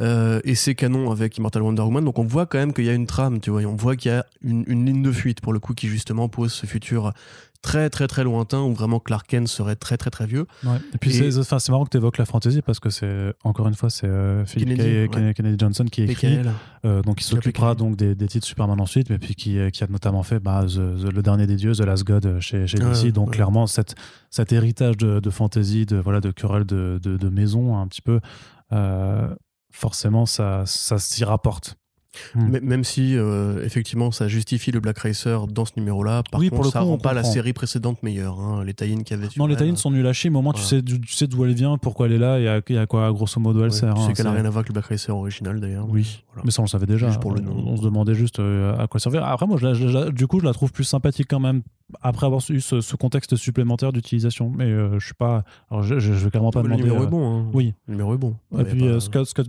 Scott Godlewski euh, qui dessine est euh, plus en forme qu'à l'habitude. En tout cas, tu, tu vois C'est propre. au fil des années en fait que son, son dessin s'améliore, que son trait devient plus solide, plus affiné, Ouais, son, son c'est c'est plus- généreux. Tu vois, en termes Mm. de baston, de costume, euh, ça bouge. Comme Jean-Marc. euh, Jean-Marc Généreux.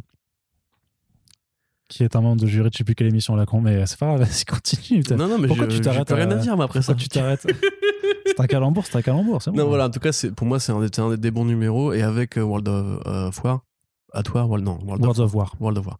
Voilà, ça fait partie des bons trucs sur Superman de l'événement. En fait, c'est quelque part justement. Bah, c'est un- celui-là aussi que tu gardes au final. hein, C'est ça. euh, un bilan qu'on pourra tirer en fait généralement sur Future State, c'est que quelque part ça, ça- c'est un peu triste en fait de dire que c'est encore Batman et Superman qui sont et Wonder Woman qui sont euh, la Trinité grosso modo qui sont toujours les plus mis en avant. Tu vois, c'est que quelque part là mais ça, ça, reste très classique. mais ça, c'est normal.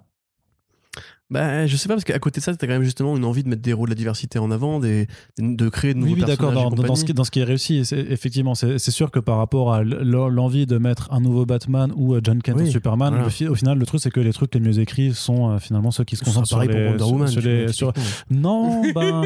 non, je trouve que pour le coup, non, je suis pas d'accord avec toi. Je suis pas d'accord avec toi. D'accord. Et justement, Ça on va, on va y passer au groupe. Alors, le groupe Wonder Woman qui est beaucoup plus court, puisqu'on a déjà abordé. euh, Superman, Wonder Woman dans, dans, dans le groupe pré- précédent. Donc il y avait deux titres à retenir, enfin, euh, puisqu'on avait que deux de toute façon. Euh, D'un côté, tu as le Wonder Woman euh, normal euh, qui se concentre donc sur Yara Flor, donc dessiné par Joel Jones et écrit par Joel Jones. Et de l'autre côté, tu avais Immortal Wonder Woman, donc avec Jen Bartel. avec Bartel au dessin sur, sur l'histoire principale. Et tu avais une seconde histoire qui était sur Nubia. Qui c'est qui écrit Immortal? Je, je vais te retrouver ça justement. Orlando, non? Hmm Non, c'est pas Orlando. Euh, Dis-moi d'abord ce que tu as pensé de, de- du Wonder Woman de Joel Jones alors. Rien, Ok, ça m'intéresse pas. C'est nul. et non, c'est pour Arnaud, excusez-moi, mais. Ça, c'est vraiment petit. Ami auditeur, c'est pour énerver Arnaud. Je ne suis pas vraiment. Non, mais. euh, confus. Euh, je trouve ça confus. Je, Ah là là là là là là je- tu me demandes ce que j'en ai pensé. Ouais, vas-y, vas-y, je te laisse parler. Je trouvais ça confus. Je trouve que ça, ça fait un, un gros melting pot d'imaginaire entre la Grèce antique, les- le côté un peu amérindien, le côté un petit peu elfique. Euh, Et t'as pas vu l'histoire, ce que qui- c'était? Avec euh, les, les, les sumo et tout. Hein? T'as pas compris l'histoire, ce que Mais si, j'ai compris Surfer Eurydice. Ok, super. Merci Arnaud. Ah, ouais, quand même. Voilà. Ah, j'ai- oui, j'ai- lu euh, Les Métamorphoses d'Ovide. C'est vrai que t'as fait. euh, Euh, Quoi, qu'est-ce qu'il y a? Non, vas-y. ouais. C'est vrai que t'as fait quoi? Fini? Vas-y, va au bout de ton idée. Non, c'est bon, regardé, j'ai regardé, vas-y.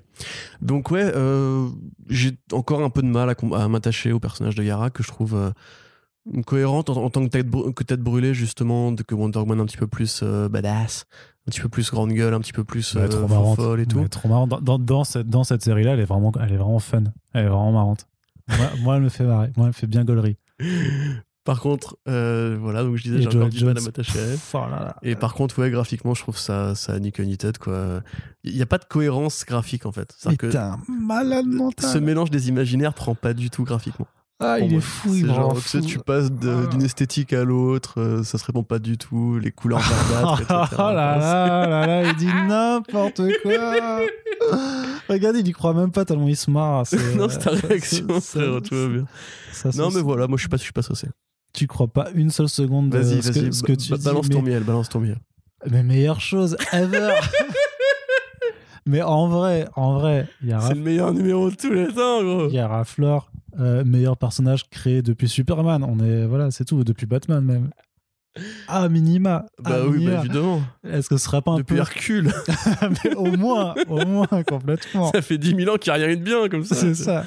Je veux dire, je propose qu'on qu'on rebaptise notre calendrier avec l'an 1 pour la création d'Yara Flor. On va faire voilà, before, before Yara et after Yara. Non, blague à part, c'était moi je trouvais ça cool. Je suis réceptif. Je suis réceptif. C'est un numéro sur un personnage que personne ne connaît, qu'on ne connaît pas, euh, qu'on n'a jamais lu avant. Donc c'est juste là pour un peu voilà faire une démonstration de personnage de caractère, notamment pour savoir à quoi il ressemble. Ça reprend effectivement le, le, Orphée, le, mythe d'Orphée. Je trouve que c'est un petit peu léger dans, ce que ça veut raconter au final en seulement deux numéros. Ça, je suis d'accord. Et puis de toute façon, Joel Jones a déjà montré qu'aussi forte soit-elle sur les dessins que parfois pour l'écriture, c'est pas toujours, c'est pas toujours ça non plus. Donc là-dessus, il n'y a pas forcément de déception. Par contre, sur la proposition, vas-y, est-ce que tu veux ensuite suivre ce personnage dans une série régulière? Ouais, je, je- je suis dessus. Personnellement, je trouve que le, le- le décalage entre l'univers à la fois sur la Grèce antique, sur le monde moderne et sur les inspirations plus amérindiennes, euh, de, enfin, de, euh, si c'est amérindienne? Oui, Oui, brésil- brésilienne Enfin, on- notamment, notamment sur la mythologie, euh, sur le folklore Je brésilien. sais, pas, je sais pas si on dit amérindienne pour les Aztèques. C'est Euh, enfin, ou les c'est le civili- Brésil. civilisations c'est- d'Amérique du Sud. En Oui, fait, voilà, c'est euh, ça. Pré, euh, C'est précolombienne. bah, c'est- euh, une mythologie brésilienne pour le coup, ouais, vraiment. Et, euh, Précolonisation, précoloniale. Et euh, enfin, moi, je trouve que ce mélange, ça fonctionne bien. Je trouve que graphiquement, ça, ça s'en sort très bien. Je suis vraiment, enfin, moi, j'étais, vraiment conquis. Je, je suis conscient que ce n'est pas, contrairement à ce que je disais pour rigoler, c'est clairement pas le meilleur truc ever et tout ça. Si, Arnaud aussi. quand Non, même. non, mais non, non, non, mais non, je, je suis conscient, tu vois. Par contre, c'est, un vrai kiff perso- personnel. Je suis toujours très attristé qu'elle n'ait pas droit à sa série euh, qui, a été annulée. Je comprends pas trop du, du coup le projet, mais je pense qu'elle a du potentiel quand elle est écrite comme ça. Quand elle est dans, dans cet univers-là aussi toute seule. Parce que quand elle interagit avec les autres, ça m'intéresse pas beaucoup. En tout cas, avec Superman, ça m'intéresse absolument pas. Dans la Justice League, c'est un petit peu mieux, mais c'est pas non plus euh, la, euh, la, la- la grosse folie. Donc, On est d'accord que c'est pas cohérent d'une série à l'autre, par contre, au niveau de son bah, caractère. le truc, c'est qu'il y, a des- il y a des années d'évolution. Par contre, le truc, c'est que c'est euh, techniquement cette série-là se passe après, en fait, vu que Wonder Woman, enfin, je crois que cette série euh, Wonder Woman se passe vraiment plus dans le futur par rapport aux autres. C'est pour ça que ça ne correspond pas parce que dans les autres, tu as l'impression d'avoir une Yara qui a plus d'expérience, Bah oui, alors que ça se passe qui est plus calme. Faudrait, ouais, faudrait juste que je retrouve vraiment la chronologie, mais c'est vrai qu'il y a un problème par contre si, si t'as pas la chronologie devant les yeux pour, pour resituer ça. Il y a effectivement une différenciation dans l'écriture du personnage qui, qui est chelou. Il y, a, il y a un post-it qui était sur le bureau de Joel Jones qui n'a pas circulé avec les, les- les autres bureaux. Ça, c'est certain. malgré tout, en tant que tel, la mini-série là, tu peux la prendre juste à part. C'est une parenthèse dans la parenthèse en fait, tu vois. Je trouve que c'est- ça, Non, ça se lit vraiment tout seul. C'est une proposition qui est plus entière justement pour ouais. introduire un nouveau perso. Voilà, donc euh, pour le coup, c'est pour ça que moi j'étais, j'étais quand même content. Ensuite, il y a le deuxième titre, donc, qui est écrit à part Becky Cloonan et, euh, et Michael Conrad, qui seront ceux qui vont écrire le titre Wonder Woman ensuite, avec Jen Bartel au dessin, où là vraiment on est, à la- la- on est dans une histoire de, de fin du monde et de renaissance, gros- grosso modo, ultra beau. Euh, un peu mieux, euh, un peu plus joli que sur, euh, sur le premier, dans le sens où je trouve que Jan Bartel, qui est un petit peu en difficulté sur les scènes de combat, vu que là il y a un petit peu moins de combat, on va dire, mano à mano, ça, ça fonctionne mieux. Sur le propos, ça reste assez. Enfin, je trouve voilà, qu'effectivement, tu as les liens par rapport à, un certain Kal-El barbu. Ça, ça se tient bien. Voilà, grosso modo, je dirais, je dirais que ça se tient bien. Il y a aussi la- une forme de scène de, de fin du monde par rapport à une menace ultime qui se retrouvera un petit peu avec Infinite Frontier Zero. Donc, c'est une histoire qui reste, somme toute, assez cohérente et qui participe à cette démonstration un petit peu générale hein, qu'on veut faire de Wonder Woman, vraiment la nouvelle égérie euh, DC Comics. euh, Enfin, Ouais, complètement. ouais. c'est pas que c'est nouvelle parce que ça a toujours été, ça a toujours été leur plus grande super-héroïne, mais vraiment ils sont en train de l'installer comme un pilier, un fondement de euh, leur continuité actuelle, de ce sur quoi l'univers d'ici repose. C'est pas Batman, c'est pas Superman, c'est vraiment c'est Wonder Woman. On est d'accord en termes de- d'alpha et d'oméga, oui. Après, en termes de justement, c'est comment dire. Pour moi, ce numéro-là, c'est peut-être le seul qui est, vraiment à considérer comme le canon ultime qui va répondre à Infinite Frontier. Euh, C'est-à-dire que c'est vraiment pour moi la fin d'Infinite Frontier avec House of L. C'est les deux numéros qui justement sont plus là pour donner la vraie perspective de ce que serait cet univers-là. oui, mais parce que c'est ce ceux qui sont le plus avancés quasiment hein, dans, oui, oui, dans mais, le futur. hein. même ils sont, ils sont cohérents, tu vois, dans le numéro 2, quand ils parlent au spectre et tout, ils sont cohérents justement avec ce qui nous est dit dans Infinite Frontier. Après, scénaristiquement, euh, c'est compliqué d'écrire justement le, la fin de tout. Euh, Enfin, en tout cas, c'est compliqué de développer une histoire. Parce que, grosso modo, t'as compris, c'est c'est la chute de, de- de la réalité, la chute du monde, etc. Et donc là, c'est très symbolique, c'est très l'espoir qui, qui est incarné par Wonder Woman par rapport à, à la mort, à la globalité de la mort, qui est incarnée par Darkseid. Euh, Bartel, qui est très forte aussi, comme Marguerite Sauvage, ça fait partie justement des, de ces grandes artistes qui ont un trait très particulier, qui ont une, compréhension de la couleur et, et du, des, des lignes de Ouais. des lignes de- d'énergie, on va dire, comme ça, je peux comment dire, les effets d'énergie qui est très particulière. Euh, c'est assez joli. Pour moi, c'est plus une sorte de lettre d'intention justement de ce qu'ils aimeraient faire avec Wonder Woman dans le nouvel univers que vraiment une sorte de mini-série. Par contre, c'est à lire effectivement, oui, parce que juste, euh, c'est pour le coup, c'est utile. Ouais. Voilà. Parole de segment sur Nubia? Bah là, c'est pas utile. Enfin, Ouais. c'est utile, si, c'est utile au sens où justement, là encore une fois, dans Infinite Frontier, on te dit que Nubia va reprendre le rôle normal de Wonder Woman. Alors, euh, par rapport à Cassie Sandsmark ou à Donna Troy, c'est particulier, même par rapport à Yara Flor elle-même. Euh, Ah, ça ce sera abordé, hein, oui, oui, abordé sûr. dans Je dans sais bien, mais ce que je veux dire, c'est, après, mais, euh, c'est voilà, c'est- je sais pas comment dire. Nubia, si tu veux, c'est intéressant dans la mesure où ils vont en faire quelque chose ensuite. Par contre, la série elle-même, je pense que tu peux carrément t'en passer et, découvrir l'éventuel futur de Nubia quand ce sera annoncé, quand ce sera développé, quand ce sera écrit, etc. Pour l'instant, c'est vraiment juste. euh, Rappelez-vous, Nubia existe, quoi, en fait. Ouais, c'est un, c'est un peu ça, effectivement, euh, effectivement, le but. Très bien. Et du coup, le dernier grand groupe euh, un peu fourre-tout, c'est le groupe, on va dire, Justice League et autres, euh, où on va retrouver donc euh, pêle-mêle euh, pas mal de titres, et, et peut-être celui qui souffle le plus, parce que c'est là où clairement on va avoir les trucs les, les- les plus douloureux à lire, euh, je pense, même s'il y avait quand même déjà quelques, quelques- pardonnez-moi le langage, mais quelques chiasses dans les... Ouf, ça, c'est aussi les- la casse quand même, donc Hein il y a aussi des bonnes choses. Mais il y a aussi, oui, oui, non, mais il y a- mais il y a something. Mais du coup, d'abord, Justice League, avec Justice League Dark. Euh, Justice League et Justice League Dark. Alors, toi, tu vas peut-être plus parler de Justice League parce que moi, j'avoue que ça m'a pas trop euh, enjaillé. ah, si, moi j'aime bien, vraiment. Mais il y a pas de problème, J'étais déjà- c'est mauvais, c'est juste ça m'a pas trop enjaillé. Mais vas-y. Ouais, ouais, mais, non, mais après, c'est vrai que dans, dans, dans, dans le premier backshoot qu'on avait fait sur ce numéro, je t'avais déjà expliqué mon point de vue sur le fait que euh, personnellement, j'adhérais à cette, euh, à cette équipe futuriste, dont le principe, enfin, dans, le principe notamment, c'était de se démarquer de la précédente incarnation parce que, euh, en fait, voilà, ils veulent se protéger euh, de. de d'être piégés par de, de l'intérieur puisque grosso modo on t'expliquait que la précédente Justice League s'était fait avoir parce qu'ils se connaissaient euh, sous leurs alias euh, civils donc là, l'idée, c'est que bah, ils ne disent à personne qui ils sont en dessous de leur costume. Et donc, il y avait cette histoire où, grosso modo, à la fin du premier numéro, ils étaient quand même euh, mis en déroute par, euh, par, un, par un ensemble de, euh, de martiens blancs qui arrivaient ensuite à, à les copier vu qu'ils sont métamorphes. Donc là, c'est un peu la, la conclusion de l'histoire et qui est un petit peu, si tu veux, une histoire qui, qui, qui te montre bien comment ils arrivent finalement un peu à à outrepasser ce, code qu'ils avaient quand même établi entre eux pour vraiment avoir des interactions ensemble parce que ce qui fait l'intérêt d'une équipe, c'est pas simplement d'avoir euh, un, gars super fort, euh, une meuf qui vole et une autre qui parle au poisson, c'est de savoir comment ils interagissent ensemble. C'est pour ça que c'est une équipe. Je veux dire, c'est une équipe, c'est pas juste un ensemble de personnes, c'est aussi leurs interactions. Et je trouve là-dessus vraiment et pour le coup, ça, me, surprend euh, positivement une nouvelle fois de la part de Joshua Williamson, c'est que je trouve que c'est bien écrit, que les échanges fonctionnent bien, que vraiment, par contre, le, euh, combat euh, contre, contre ces martiens blancs, ça, ça fonctionne aussi du tonnerre. Donc non, j'étais vraiment, vraiment très, très, très content de ce numéro et surtout que Robson Rocha au dessin, bah, il fait un très, très bon boulot. Et sur la Justice League Dark, c'est peut-être toi qui, qui en mais j'ai trouvé ça aussi euh, plutôt convaincant. pareil, hein, venant de Ramvi, forcément, ça se rapporte aussi à ce qu'il a fait euh, sur l'équipe de façon régulière. Et j'ai trouvé que, pour un, notamment sur le deuxième numéro, c'était très chargé aussi, avec beaucoup d'explications, de, retournements de situation. C'est plutôt joli, hein, c'est donc illustré par Maso Takara.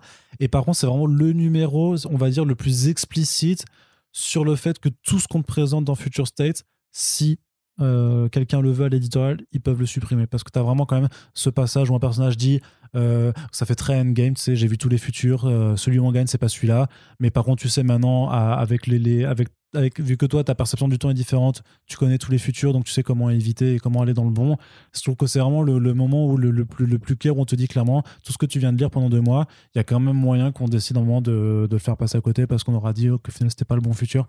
Et ça, ça me, pour le coup, ça me frustre un peu plus par rapport aux autres perspectives où euh, clairement on te dit que ça, ça compte un peu, tu vois. Mais c'est normal, entre guillemets, qu'ils qui, fassent ce, truc-là, même quelque part. Euh, je trouve pas forcément normal. Euh. J'ose espérer même que le lectorat en aura pris conscience. Non, mais encore une fois, il y a des, des, futurs qui ne se répondent pas quand tu regardes très très loin en, avant. Donc, non, moi, c'est vraiment plus. Alors, j'ai pas tout lu de ce que Ramvé a fait avec la GL Dark, mais on reste encore quand même dans une compréhension très classique, très blockbuster, très très équipe magique. En fait, voilà, c'est pourrait, il pourrait se lancer des boules d'énergie à la place de boules de feu, ce serait la même chose. Et ça ne cherche pas encore vraiment à trouver une voie qui soit autre chose qu'un blockbuster euh, un peu mainstreamisé. Quoi. Moi, c'est plus ça l'approche que j'aurais à faire parce que j'aime beaucoup ces personnages. Après, voilà, c'est propre, c'est carré. Comme tu dis, c'est très explicatif, peut-être trop bavard à mon sens. Euh, c'est un peu le problème que j'ai aussi avec la Légion. C'est trop bavard pour justement un truc qui devrait amorcer une nouvelle transition ou qui devrait poser un nouveau contexte. En définitive, on reste quand même dans un truc qui est carré, c'est-à-dire grosso modo le futur, la magie, euh, une sorte de dictature, un combat d'une équipe, etc. Donc euh, je suis pas spécialement saucé, mais en fait, j'ai le comparatif avec ce que fait Ramvé en Indé et je trouve que ça pourrait justement chercher du genre plutôt que de faire de, de la série d'équipes un peu blockbuster, un peu action, tu vois. Et donc, comparativement, à mon avis, c'est un truc qui, qui va pas durer comme ça euh, éternellement. J'ose espérer qu'il va ramener justement des idées quand il aura pris son, ses marques chez, chez DC et qu'il il sera en mesure de faire un peu du bizarre et tout. Mais tel quel, voilà, après ça, ça complète bien la Justice League euh, au sens euh, où voilà, t'as toujours ce pan dark qui garde en vie. À mon sens, c'est mieux foutu justement dans Swamp Thing. parce que là, il assume quelque part le côté l'horreur, enfin l'horreur, le, le pan dark marche mieux en indépendant. Ouais. Très bien. Voilà. Mais après, moi, j'étais. Euh, deuxième titre, hein, par contre, qui m'intéresse, parce que notamment dans, dans, la, dans la Justice League, tu vois quand même ces interactions entre les différentes propositions des personnages nouveaux qu'on t'a présentés dans, dans les autres titres. Et c'est à ce titre-là que, personnellement, je trouve que ça, ça marche bien. Le Aquaman, euh, moi, je, je, stand by my point euh, de, sur le premier numéro. L'univers est cool. Ce, ce, ce, développement d'aventure fantasy, vraiment, à part aussi. C'est comme le Wonder Woman de Yara Flor. Le Aquaman, tu peux le lire de façon complètement séparée du reste. Tu as une proposition qui est carrée, concise en deux numéros. Tu as, une idée, un pitch des personnages euh, qu'on développe mieux. Euh, Andy Curry, mais euh, je fonce. Franchement, en, tant que Aquawoman, ça, ça fonctionne de ouf. la version aussi adulte du coup de, de qui, a, qui, était un peu son mentor. Les, interactions marchent bien. Et encore une fois, c'est beau à en crever. Je, je, vais, je vais retrouver de nouveau l'artiste et, et, et, le coloriste parce que vraiment, c'est une dinguerie pas possible. C'est, euh, j'ai vraiment rarement vu des univers aquatiques développés comme ça euh, euh, dans, chez DC. Et pourtant, j'en ai bouffé quand même du Aquaman aussi. Et avec tout le respect que j'ai pour Ivan Rice, que j'ai pour Patrick Gleason, pour, que j'ai pour tous ces artistes qui ont officié sur, sur le titre, là, vraiment, Aquaman, je trouve que c'est une dinguerie visuelle. Je sais pas ce que tu en penses. c'est très beau, effectivement. Ça, donne envie, justement, de. Parce que là, pour le coup, il y aura une suite aussi. Bah, j'imagine quand même. Voilà. ouais. Donc à la limite, ça donne envie de revenir. Il y, a- rien qui est annoncé, hein. pour l'instant on n'a pas de titre, mais euh, Ouais. ça rappelle à une suite, c'est Ce sûr. coup des, des océans dimensionnels aussi. Qui est Ça c'est trop bien, fichu. ouais, c'est trop bien. La relation avec Andy qui est sympa. euh, quelque part, justement, voilà. Ah oui, mais c'est Daniel Sampere, mais bien sûr, Daniel Sampere, il a, Ouais. il a uppé son niveau de ouf ces dernières C'est agréable d'avoir une ado qui est pas trop sexualisée. C'est vrai que les plans sous-marins sont super cool. Non, ça fait le taf, quoi. C'est vrai que pour le coup, euh, enfin, Aquaman, il y a quand même un bel historique depuis, depuis les, les New 52, je trouve. Donc, euh, ils sont cohérents par rapport à leur offre. Effectivement, tu vois, là, c'est cette case-là où ils sont sous l'eau, qui est super colorée. Moi, c'est ce que oui. j'aime, tu vois, justement, qui manque un petit peu à C'est l'univers euh, Adriano Lucas qui, qui, qui met en couleur. Sur et- Batman, par exemple, ce qui marchait avec Dan Mora et les couleurs de Jordi Belair, c'est justement que c'était plus coloré, c'était plus léger, c'était plus chatoyant, etc. Et là, ça marche bien aussi. Yes. Ensuite, on va faire un tour du, du côté de, de pas mal de choses qui ne marchent pas. C'est ça. Parce que grosso modo, on, va, on, va, on, va, on, con- on conclura avec le Swamp Thing pour être euh, plus positif sur la sur Pourtant, le l'ensemble. numéro, c'est pas très positif hein, ce qui se passe dedans. Oui, oui, c'est- oui, non, c'est sûr, mais ouais, mais bah, il y a une certaine forme de poésie, je dirais. Mais alors, il y a quand même des titres, enfin Green Lantern, euh, The Flash, Teen Titans, là, Shazam et Légion des super-héros. Suicide Squad aussi avec le Black Adam, cet ensemble-là. Par contre, pour moi, c'est vraiment le plus compliqué et pour pas dire le plus nul euh, de tout ce qui est présent dans, dans l'ensemble, tu vois. Dans le détail, euh, moi, l'univers Green Lantern, j'a- j'admets que j'ai un peu lâché prise depuis Geoff Jones. J'ai essayé de m'y remettre par-ci par-là, mais ça ça mord pas. Euh, là, très honnêtement, je suis paumé. Je suis complètement paumé. Je sais pas quand, quoi, qui, pourquoi. T'as des trucs avec Guy Gardner qui sont de vraies séries comiques. T'as un truc militaire avec euh, John Stewart. T'as après ce qui va devenir enfin, à la fin en fait, euh, l'amorce du truc ça avec Al Jordan, qui aurait dû être le premier numéro, mais qui est le dernier finalement. Euh, t'as la Green Lantern de Far, Sector qui, du coup, bah, on comprend que ça va un petit peu elle, la nouvelle figure de- des porteurs de bagues. Euh, tout ça est vraiment bordélique, il n'y a pas vraiment de, de ligne de fuite euh, d'ensemble, tu vois, un truc qui a un fil rouge, tu vois, qui justement servirait à tout ça. Après, peut-être que justement, comme je me suis moi-même perdu dans la lecture des Green Lantern ces dernières années, il y a des trucs que je que j'arrive pas à comprendre ou à, ou à grasp.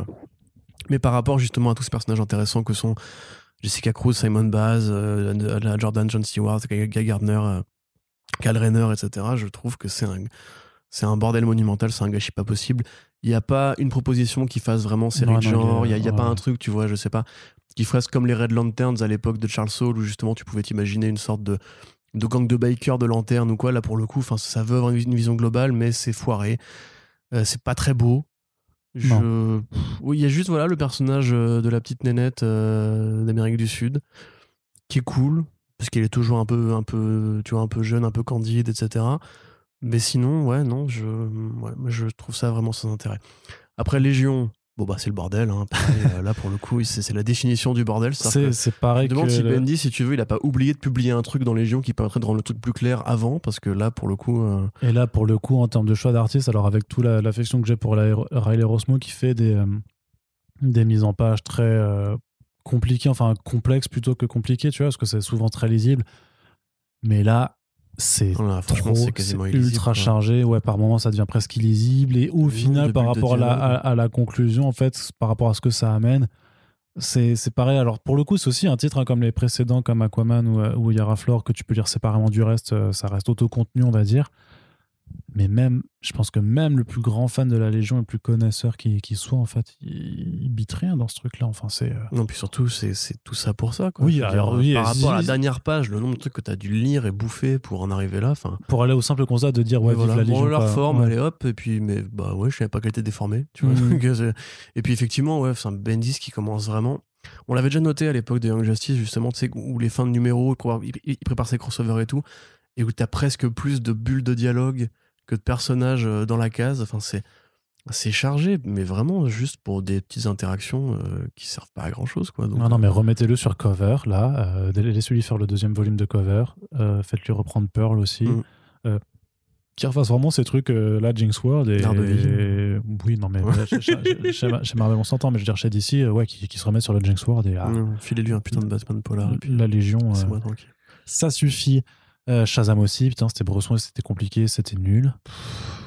Franchement, je. En fait- en fait, j'ai si tu veux- j'ai rien à dire sur Shazam. En fait, t'as une, t'as une autre, en fait, t'as tout un autre groupe, en fait, qui est un peu le, le triptyque, on va dire, le triptyque de l'enfer, pour le coup, clairement, Shazam, Teen Titans et Black Adam, qui est un peu toute cette même trame. Enfin, ce qui est bien, c'est qu'il y a une sorte de connexion, quelque part, un petit peu comme avec les titres Batman autour de cette Gotham futuriste, avec l'arrivée de The Unkindness, voilà, ce- ce- cette grande force maléfique, La méchanceté. mais que l'on retrouve un petit peu aussi avec, euh, il me semble, avec euh, Infinite Frontier, si, si je me rappelle bien. Euh, la méchanceté, effectivement, c'est sûr que quand tu traduis. Non, mais Corentin, par contre, je suis désolé. Même en tu- VO, hein, The Unkindness, c'est nul, quoi.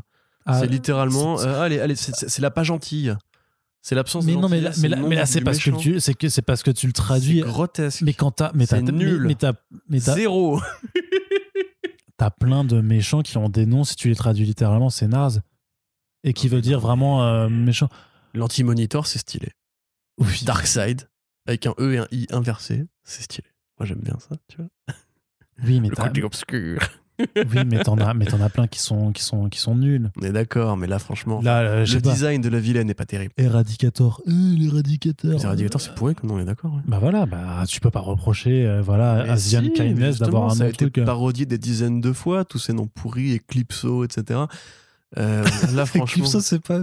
Eclipso, c'est pourri. Enfin, c'est- c'est c'est Eclipse avec un O à la fin. Enfin, c'est c'est quoi ce nom pourri quoi C'est- Le vilain est sympa. Non, mais attends, mais qu'on se comprenne bien, je parle du nom là, de la métonymie de l'univers Ouais. d'essai. En l'occurrence, Leon Kainet, même le design. Enfin, on dirait Perpetua 2. Tu vois, Oui, non, le, le design n'est pas ouf. Le design moi, je me suis vraiment emmerdé dans cette série. Alors que ce qui est con, c'est qu'il y a quand même de la mise en scène, tu vois. C'est les dessins essayent de, de, de donner un sentiment de gravité. Euh, bon, moi, je suis pas forcément client du côté Shazam doit être le héros bresson. Ça, Non, même- mais ça ça, me paraît une erreur de casting, même euh, quelque part.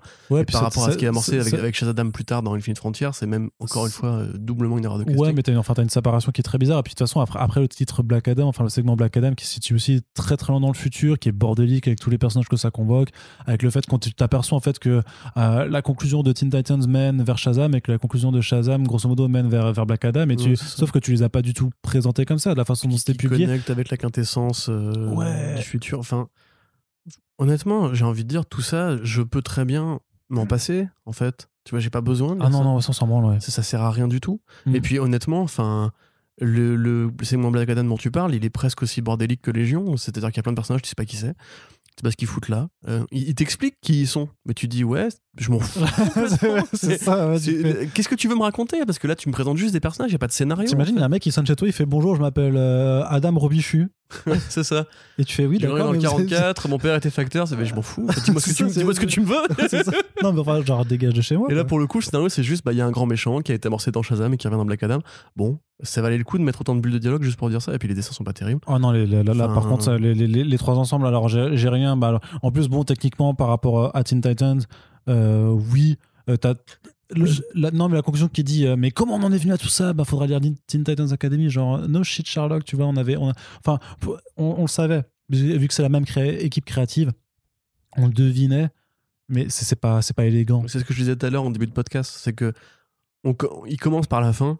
Pour Oui, te voilà, dire, c'est ça, voilà. Eh, ouais, vous ouais. allez voir, le début, il va être super. Mais t'as envie.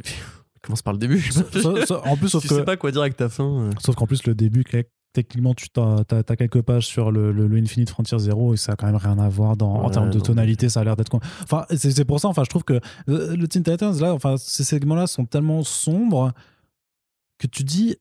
Par rapport, mais on reviendra sur le, le one shot après, mais par rapport au début qui a l'air beaucoup plus lumineux, ça, tu te dis putain, mais les mecs, vous allez pervertir votre truc, mais de façon vraiment, vraiment Ouais, ouais, euh, sale, quoi. Mais c'est le côté Five Years Later, encore une fois, c'est le côté Ouais, le futur mais zen. Tu vois, Le seul truc qui m'a fait marrer dans. Teen Titans, c'est quand euh, t'as justement au début t'as ce Knight attaque Dick Grayson, euh, aussi Dick Grayson par contre en totale de contradiction avec le, son segment Nightwing, hein, Non, mais là, si tu vas par là. mais qui porte le, le, le bandeau de, de Deathstroke et t'as l'autre qui dit ouais mais attends t'as vu ce que tu portes sur la tête, euh, tu t'appelles quoi euh, Night euh, Night Grace, non, je sais plus.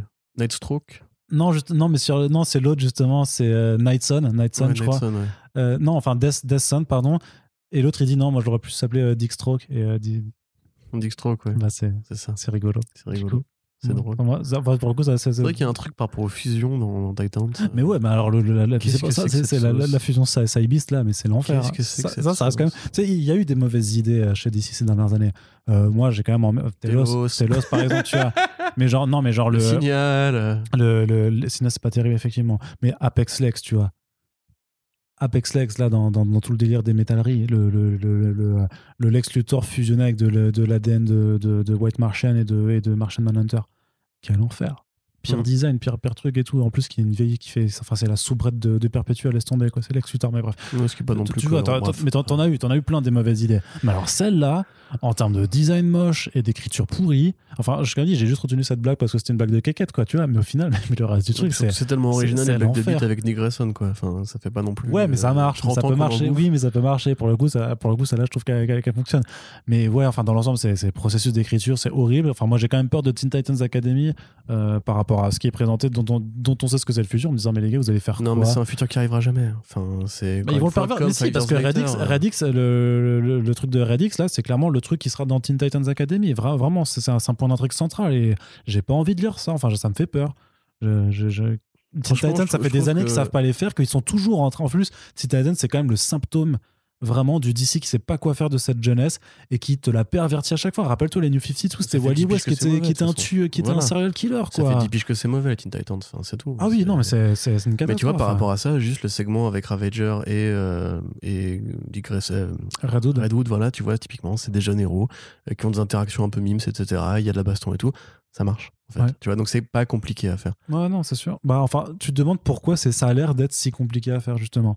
Mais pourquoi cette équipe-là, qui justement, enfin, je sais pas, au hasard, Teen Titans Go, typiquement, ils ont compris, en fait, que même au niveau de, du copyright, de, de la cohérence de marque, c'est-à-dire que DC Entertainment fait des, un cartoon léger et sympa avec les, les Teen Titans, mais dans les séries en comics, ils se sentent obligés de faire un truc super noir tout le temps, et je comprends pas pourquoi, enfin, pourquoi cette espèce de dictat de dès que c'est le futur, c'est forcément pessimiste? Il y a des, tu peux imaginer un futur euh, sympa, tu vois, je sais pas, un futur euh, jovial. N'est-ce pas, Arnaud Kikou qui lit son téléphone au lieu de m'écouter pas Désolé. Voilà. Donc du coup, on passe à la suite? Yes, rien à euh, dire, moi, sur sur Suicide Squad. Bah, c'est l'amorce de la série Suicide Squad. Ouais. Donc ça, c'est plutôt cool qu'au moins ça se soit utilisé. Euh, j'ai un peu moins... Enfin, j'avais pas trop aimé le premier numéro, remarque, mais j'ai un peu moins bien aimé le deuxième numéro. J'ai moins aimé le- Moi, j'avais été plus, plus jouasse que toi sur le premier. Vous pouvez réécouter le, le, le back issues qui en atteste.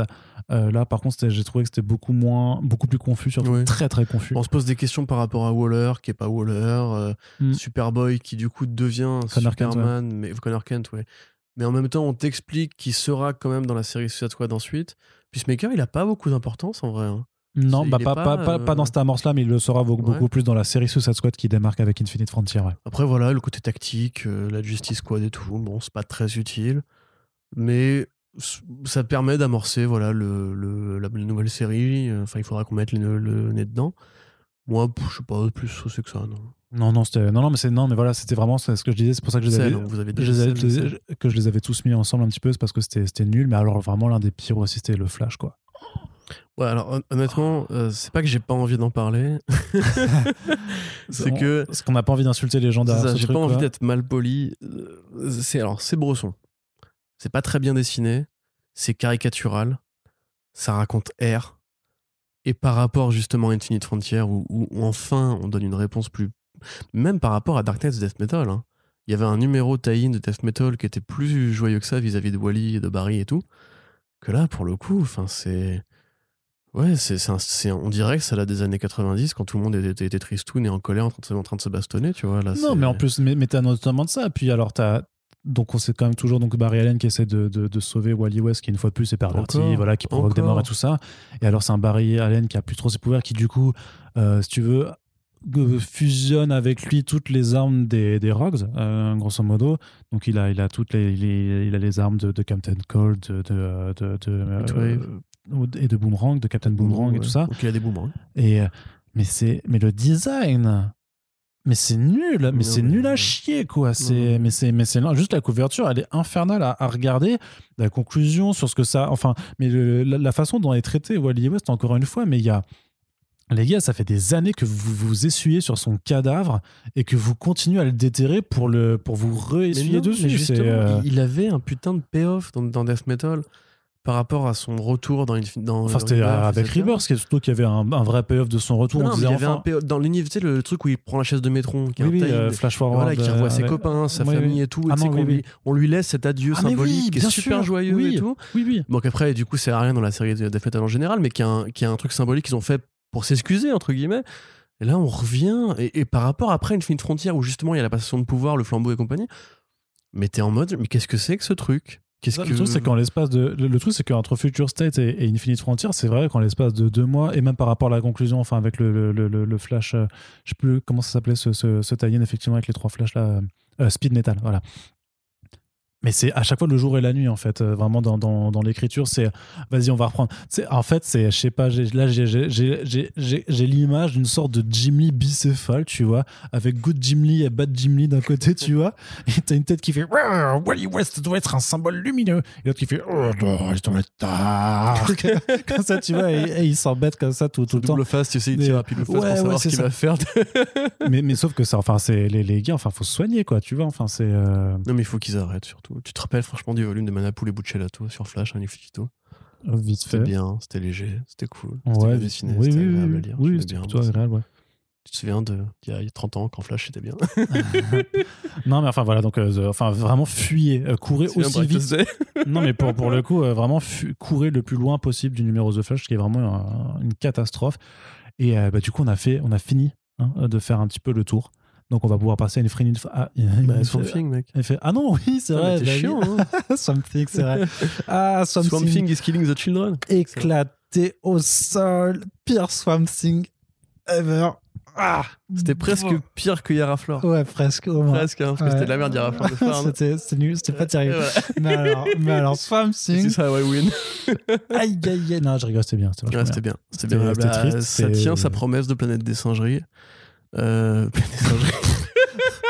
C'est Ça super. sa promesse de planète des singes like. Ouais. Avec euh, justement, ouais, mais. Mais c'est tellement pessimiste vis-à-vis de l'avenir de l'humanité, du réchauffement, de la, relation Ouais, de la c'est- nature. c'est- réaliste, quoi. Bah oui, c'est vrai. Bah, malheureusement, c'est dire qu'en vrai, on est ouais. quand même tous des têtes de cons et qu'on euh, on, on mérite un peu ce qui, va nous, ce qui nous arrive, quoi. Ça explique aussi justement l'espèce de leçon d'anatomie végétale qui nous faisait depuis le Ouais, début. ouais, Avec, clairement, euh, bah, du coup, qui. En fait, je, je pensais que ce serait euh, Arcane. Et en fait, Et en fait, non, c'est mais c'est un autre, euh, voilà, c'est un autre grand méchant. euh, De toute façon, il n'y a que trois grands personnages. Oui, mais bon. Donc, euh, Essayons. D'accord, ok, très bien. Mais ouais, putain, belle claque. hein. Moi, j'ai vraiment. Du coup, ils vont faire une série régulière. Oui, mais ça, ça, Ah. mais ça a démarré. c'est- Là, à l'heure où on enregistre ce podcast, t'as t'as même pas lu le premier numéro. Non, pas encore, non, moi, j'ai voilà. du retard. Mais pour le coup, vraiment, euh, c'est super pessimiste comme il faut. Ça pose des vraies bonnes questions euh, à ce que représente Swamp Thing en tant que Mm. de la nature dans un monde où, dans lequel bah, on se pose malheureusement pas assez la relation, enfin le, la question de la relation entre l'homme et la nature. Euh, c'est très poétique, effectivement. Il y a même un côté. Il y a un côté réponse méta au volume de Moore et de Vine, justement, sur qu'est-ce Ouais. qu'est Swamp Thing? Est-ce que c'est un humain? Est-ce que c'est une plante? Est-ce que justement, est-ce qu'il préfère les plantes ou les humains? Est-ce qu'il est pas nostalgique de, de Ça, ça fait vraiment question de forum à la con. Et à votre avis, est-ce que Swamp Thing préfère les plantes ou les humains? En l'occurrence, c'est écrit par un mec qui n'est pas un forumeur à la con, donc. Oui, oui, non, non, non, mais Ramvi, respect. On Voilà. t'invite bientôt sur First Print. C'est très joli, et puis oui, voilà, c'est le Planète des Singes 3 de, de, de- de Swamp Thing, on va dire. Donc euh, vraiment, moi j'ai vraiment, j'ai pris mon pied, quoi, et ça fait partie des trucs qui, encore une fois, ne servent absolument à rien dans la, la continuité. euh, Ouais, non, mais c'est un truc à part, mais euh, qui, qui marche aussi. qui est encore une fois pas cohérent ni avec House of L, ni avec Légion, ni avec Black Adam en termes de ce que sera un jour la Terre et l'humanité, ni avec Infinite Wonder Woman, une Immortal Wonder Woman. Donc encore une fois, il n'y a aucune putain de logique, mais euh, ça marche en tant que lecture solo, comme, comme on avait pu le dire pour une autre série dont j'ai oublié le nom. Bah, comme Wonder Woman, tu vois, tu, Ou peux, tu peux le ou lire. Aquaman aussi, ouais. effectivement, tu peux le lire sans que ça ait un rapport avec machin. Et d'ailleurs, puisque tu as, as aussi oublié de le citer, Imperious Lex. Oui, c'est vrai, mais euh, parce que c'est pas encore signé et c'est complètement. euh, oui, c'est vrai, voilà, sûr. qui pareil est pas du tout utile, enfin qui, qui, fait, qui pourrait être publié en dehors de Future State, ça ne changerait pas grand chose, et qui est juste un bon de Mark Russell, rigolo, parodique, comme ce qu'il avait pu faire avec les Flintstones ou avec euh, un peu Prez, avec le, euh, une allégorie sur le côté des États-Unis qui pille les ressources de des autres mondes. Euh, Lex Luthor qui devient un peu Trump aussi avec son complexe de Mais personnalité. ça, ça avait déjà été fait euh, notamment dans le crossover avec les Looney Tunes. Ok. Où en fait, tu avais vraiment cette allégorie de, de Lex Luthor, comme, effectivement, comme le, le riche industriel, voire mania façon Trump, qui Bezos, exploitait en hein, fait la famille de Porcinet. En fait, enfin, je sais plus comment il s'appelle. euh, c'est- Ouais, Porky Pig, Oui, c'est ouais. Porci- euh, Non, c'est Porcinet, c'est dans, c'est dans euh, l'ourson, l'ourson, ouais, ouais. c'est ça. Avec Donc, euh, donc Porky Pig en fait et qui, et qui malgré tout continuait de le voir comme un bienfaiteur parce que bah oui c'est grâce à lui qu'il pouvait bouffer sans comprendre non plus qu'il se faisait complètement exploiter c'était très très acide et bah c'est un peu cette figure qu'il réexplore là un peu dans ce Imperious Lex quoi Ok. Bon, en tout cas, c'est bien, mais encore une fois, pas utile pour l'événement Future State. yes Enfin, pas, pas connecté directement, plutôt. Yes. Et donc, euh, le bilan, parce que moi, j'ai- fait des petits cadres pour vraiment euh, qu'on comprendre, enfin, pas, pas comprendre, mais vraiment dire au final qu'est-ce qui était vraiment à lire euh, là-dedans. Tu me dis si t'es d'accord un peu avec euh, ce qu'on vient de, de- de débriefer au bout de, de 1h45. D'une part, Dark Detective, Le meilleur.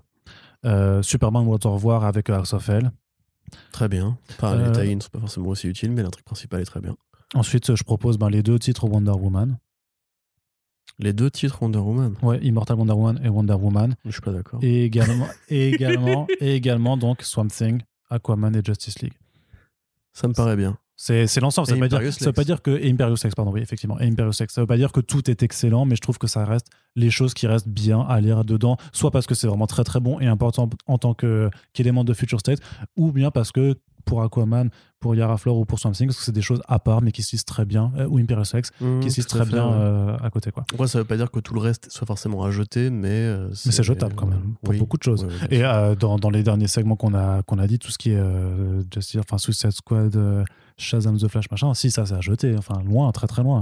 Tu les prends, Oui, t'en fais une boule. je pense à Nightwing, tu vois, par Tu exemple, mets- qui est pas Oui, forcément oui, le pire truc, mais c'est pas indispensable. euh, Oui. Et c'est même plutôt dispensable, mais si on a envie de jouer le jeu de l'événement Future State, c'est pas, euh, c'est pas le pire truc. Quoi. Comme Non, Catwoman, c'est pas le pire truc, c'est juste que c'est pas, c'est pas incroyable. Voilà, quoi. voilà. C'est pas C'est incroyable. pas, tu vois, C'est c'est pas- pas, c'est pas, c'est pas dingo. C'est pas. C'est pas Watchmen. C'est pas Watchmen.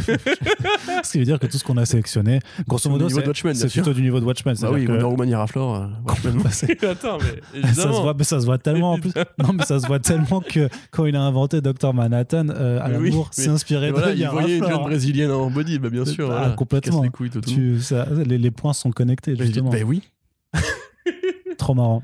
Tout à fait. On est drôle. Hein. Mais quelque part, c'est pour ça qu'il qu'il était visionnaire. C'était que euh, 30 ans avant, il, il- en fait, il anticipait. Il y a 30 ans avant. Yes. Il y a 35 ans maintenant, euh, Watchmen. Oui, oui, oui, euh, c'est. oui. Mon dieu. Heureusement, on sera toujours plus vieux que Watch- enfin plus jeune que Watchmen, mais, mais ça fait peur un petit peu. Un petit peu, ouais. Et donc, euh, le bonus de ce podcast, Ah, alors? c'est Infinite Frontier, puisque on vous l'a dit, euh, le DC Future State n'était qu'une parenthèse futuriste. Euh, et maintenant, au début du mois de mars, là, à l'heure où on publie ce podcast, il y a un nouvel. euh, alors, c'est pas un relaunch euh, gl- globalisé, c'est pas un reboot non plus, c'est vraiment juste une nouvelle étape éditoriale qui s'appelle Infinite Frontier. Grosso modo, pendant Future State, on vous montre un petit peu tous les futurs, enfin voilà, une sorte de futur possible pour l'univers d'ici avec des, nouveaux personnages ou des nouvelles directions pour les personnages classiques. Infinite Frontier, c'est vraiment euh, la suite directe de la conclusion de Death Metal avec une Wonder Woman qui, grosso modo, s'est sacrifiée euh, pour euh, restaurer le multivers, sauf que le multivers ne s'est pas restauré comme ce qu'on connaissait avant, c'est-à-dire avec une Terre centrale et on va dire 52 euh, Terres, par exemple, environnantes, oui. Enfin, elle s'est pas sacrifiée, elle est pas morte. Ah bah, si, elle a je- choisi de partir vers la Godsphère. Non, mais elle est- euh, pour les autres, elle est morte. Les, les- les autres ne comprennent, ne le savent Oui, pas, mais pour elle est pas, tu vois, elle peut revenir. Ce que je veux dire. elle, elle est morte, Corentin. Oui, mais non, Ah, elle va revenir. Ah non, non, Elle elle, est pas morte, elle- arrête. elle est complètement morte, mec. Elle s'appelle Immortal Wonder Woman. Oui, mais euh, pour- enfin bref. Euh, Qu'est-ce que je veux dire? Donc, sauf que le multivers, voilà, n'a pas été recréé complètement. Maintenant, c'est plus, on parle d'ailleurs plus vraiment de multivers, mais d'omnivers, euh, gros- grosso modo. Mais c'est-à-dire qu'il y a un multivers de multivers. Voilà, donc infinite euh, possibilities. Et donc, ça, commence d'abord par un one shot introductif.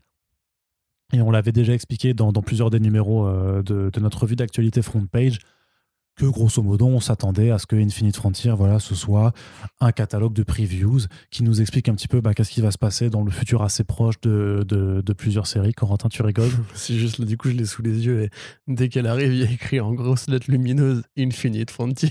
oui mais ça c'est normal. Ça c'est l'intégration d'un titre de... mais ça ça se fait dans plein de trucs. Oui, oui, oui, oui, c'est très subtil. C'est fin, c'est finaux. mais non mais ça ça, ça, ça, c'est de la mauvaise foi parce que franchement c'est fait c'est fait dans plein plein de trucs la façon Franchement, j'étais dans super Heroes- déçu de la dans- façon dont ils introduisent ce truc-là. dans Heroes in Crisis ils mettaient le titre en grand dans les éléments du décor c'était un peu mieux agencé mais euh, c'était pareil C'était on- nul, Heroes in Crisis. On est d'accord non oui mais c'est pas le Si propos Arnaud, tu peux le dire quand même. c'est pas le propos Voilà, j'ai raison. Tu essaye, essaye de ne pas dériver déjà du, du conducteur Moi, j'ai vraiment pas aimé le numéro. hein. Je... Donc oui, bah, je voulais, je voulais Donc, expliquer euh, juste de quoi. négatif. Voilà. Euh, Donc, on, sait- on- donc Wonder Woman arrive dans ce nouveau plan de, enfin voilà, au-delà euh, de, de- de notre réalité. Elle est accueillie par la quintessence, qui est donc un ensemble de cinq personnages très importants. Il y a alors il y a le sorcier Shazam, il y a le spectre, il y a la déesse Hera, Le Phantom Stranger, Il y a le gardiens d'Oa, et voilà. et voilà donc ces cinq personnages et qui lui disent Wonder Woman, euh, tu es l'incarnation de l'espoir, tu viens de sauver le multivers. Euh, que dirais-tu de prendre de place dans la quintessence? Et comme ça, on sera 6 et on sera donc l'exascence, je ne sais plus, je ne sais pas comment, comment on le dirait. Et comme ça, tu pourras veiller sur les multivers des multivers avec nous. Ils le disent avec l'accent du Sud. hein, C'est écrit comme ça en, vois, en euh, anglais. Know nothing of any coast. Tu vois, c'est exa- Exactement. Et alors Wonder Woman sait que les, lorsque les mains lui ont dit euh, que voilà, elle, elle pouvait sauver l'univers en, en allant euh, sur, sur l'autre plan de réalité, qu'il y avait des dangers qui guettaient. Et donc, elle, elle commence à dire Ah, mais moi je veux bien, mais par contre, euh, je veux être sûr que tous mes amis vont bien. Ce à quoi la quintessence lui répond donc Euh, Pas de problème, Wonder Woman, viens faire un tour dans, sur Terre et tu vas voir ce que sont devenus tes amis pendant que tu n'es pas là.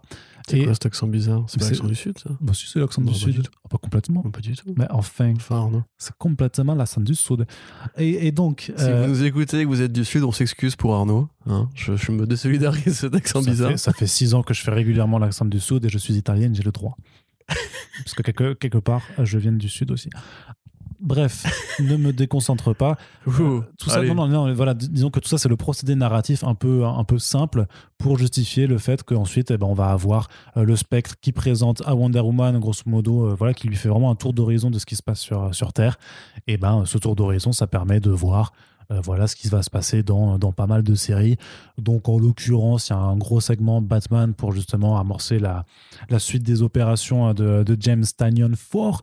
Euh, Il y a un segment Green Lantern, il y a un segment Stargirl, on voit un peu des Teen Titans aussi, on peut voir aussi du Superman, il y a aussi un, un- gros segment consacré à, ce John Kent, et il y a aussi un petit peu un segment avec euh, la Justice League, et donc euh, l'offici- l'officialisation du Shazadam qui a fait tant couler d'encre.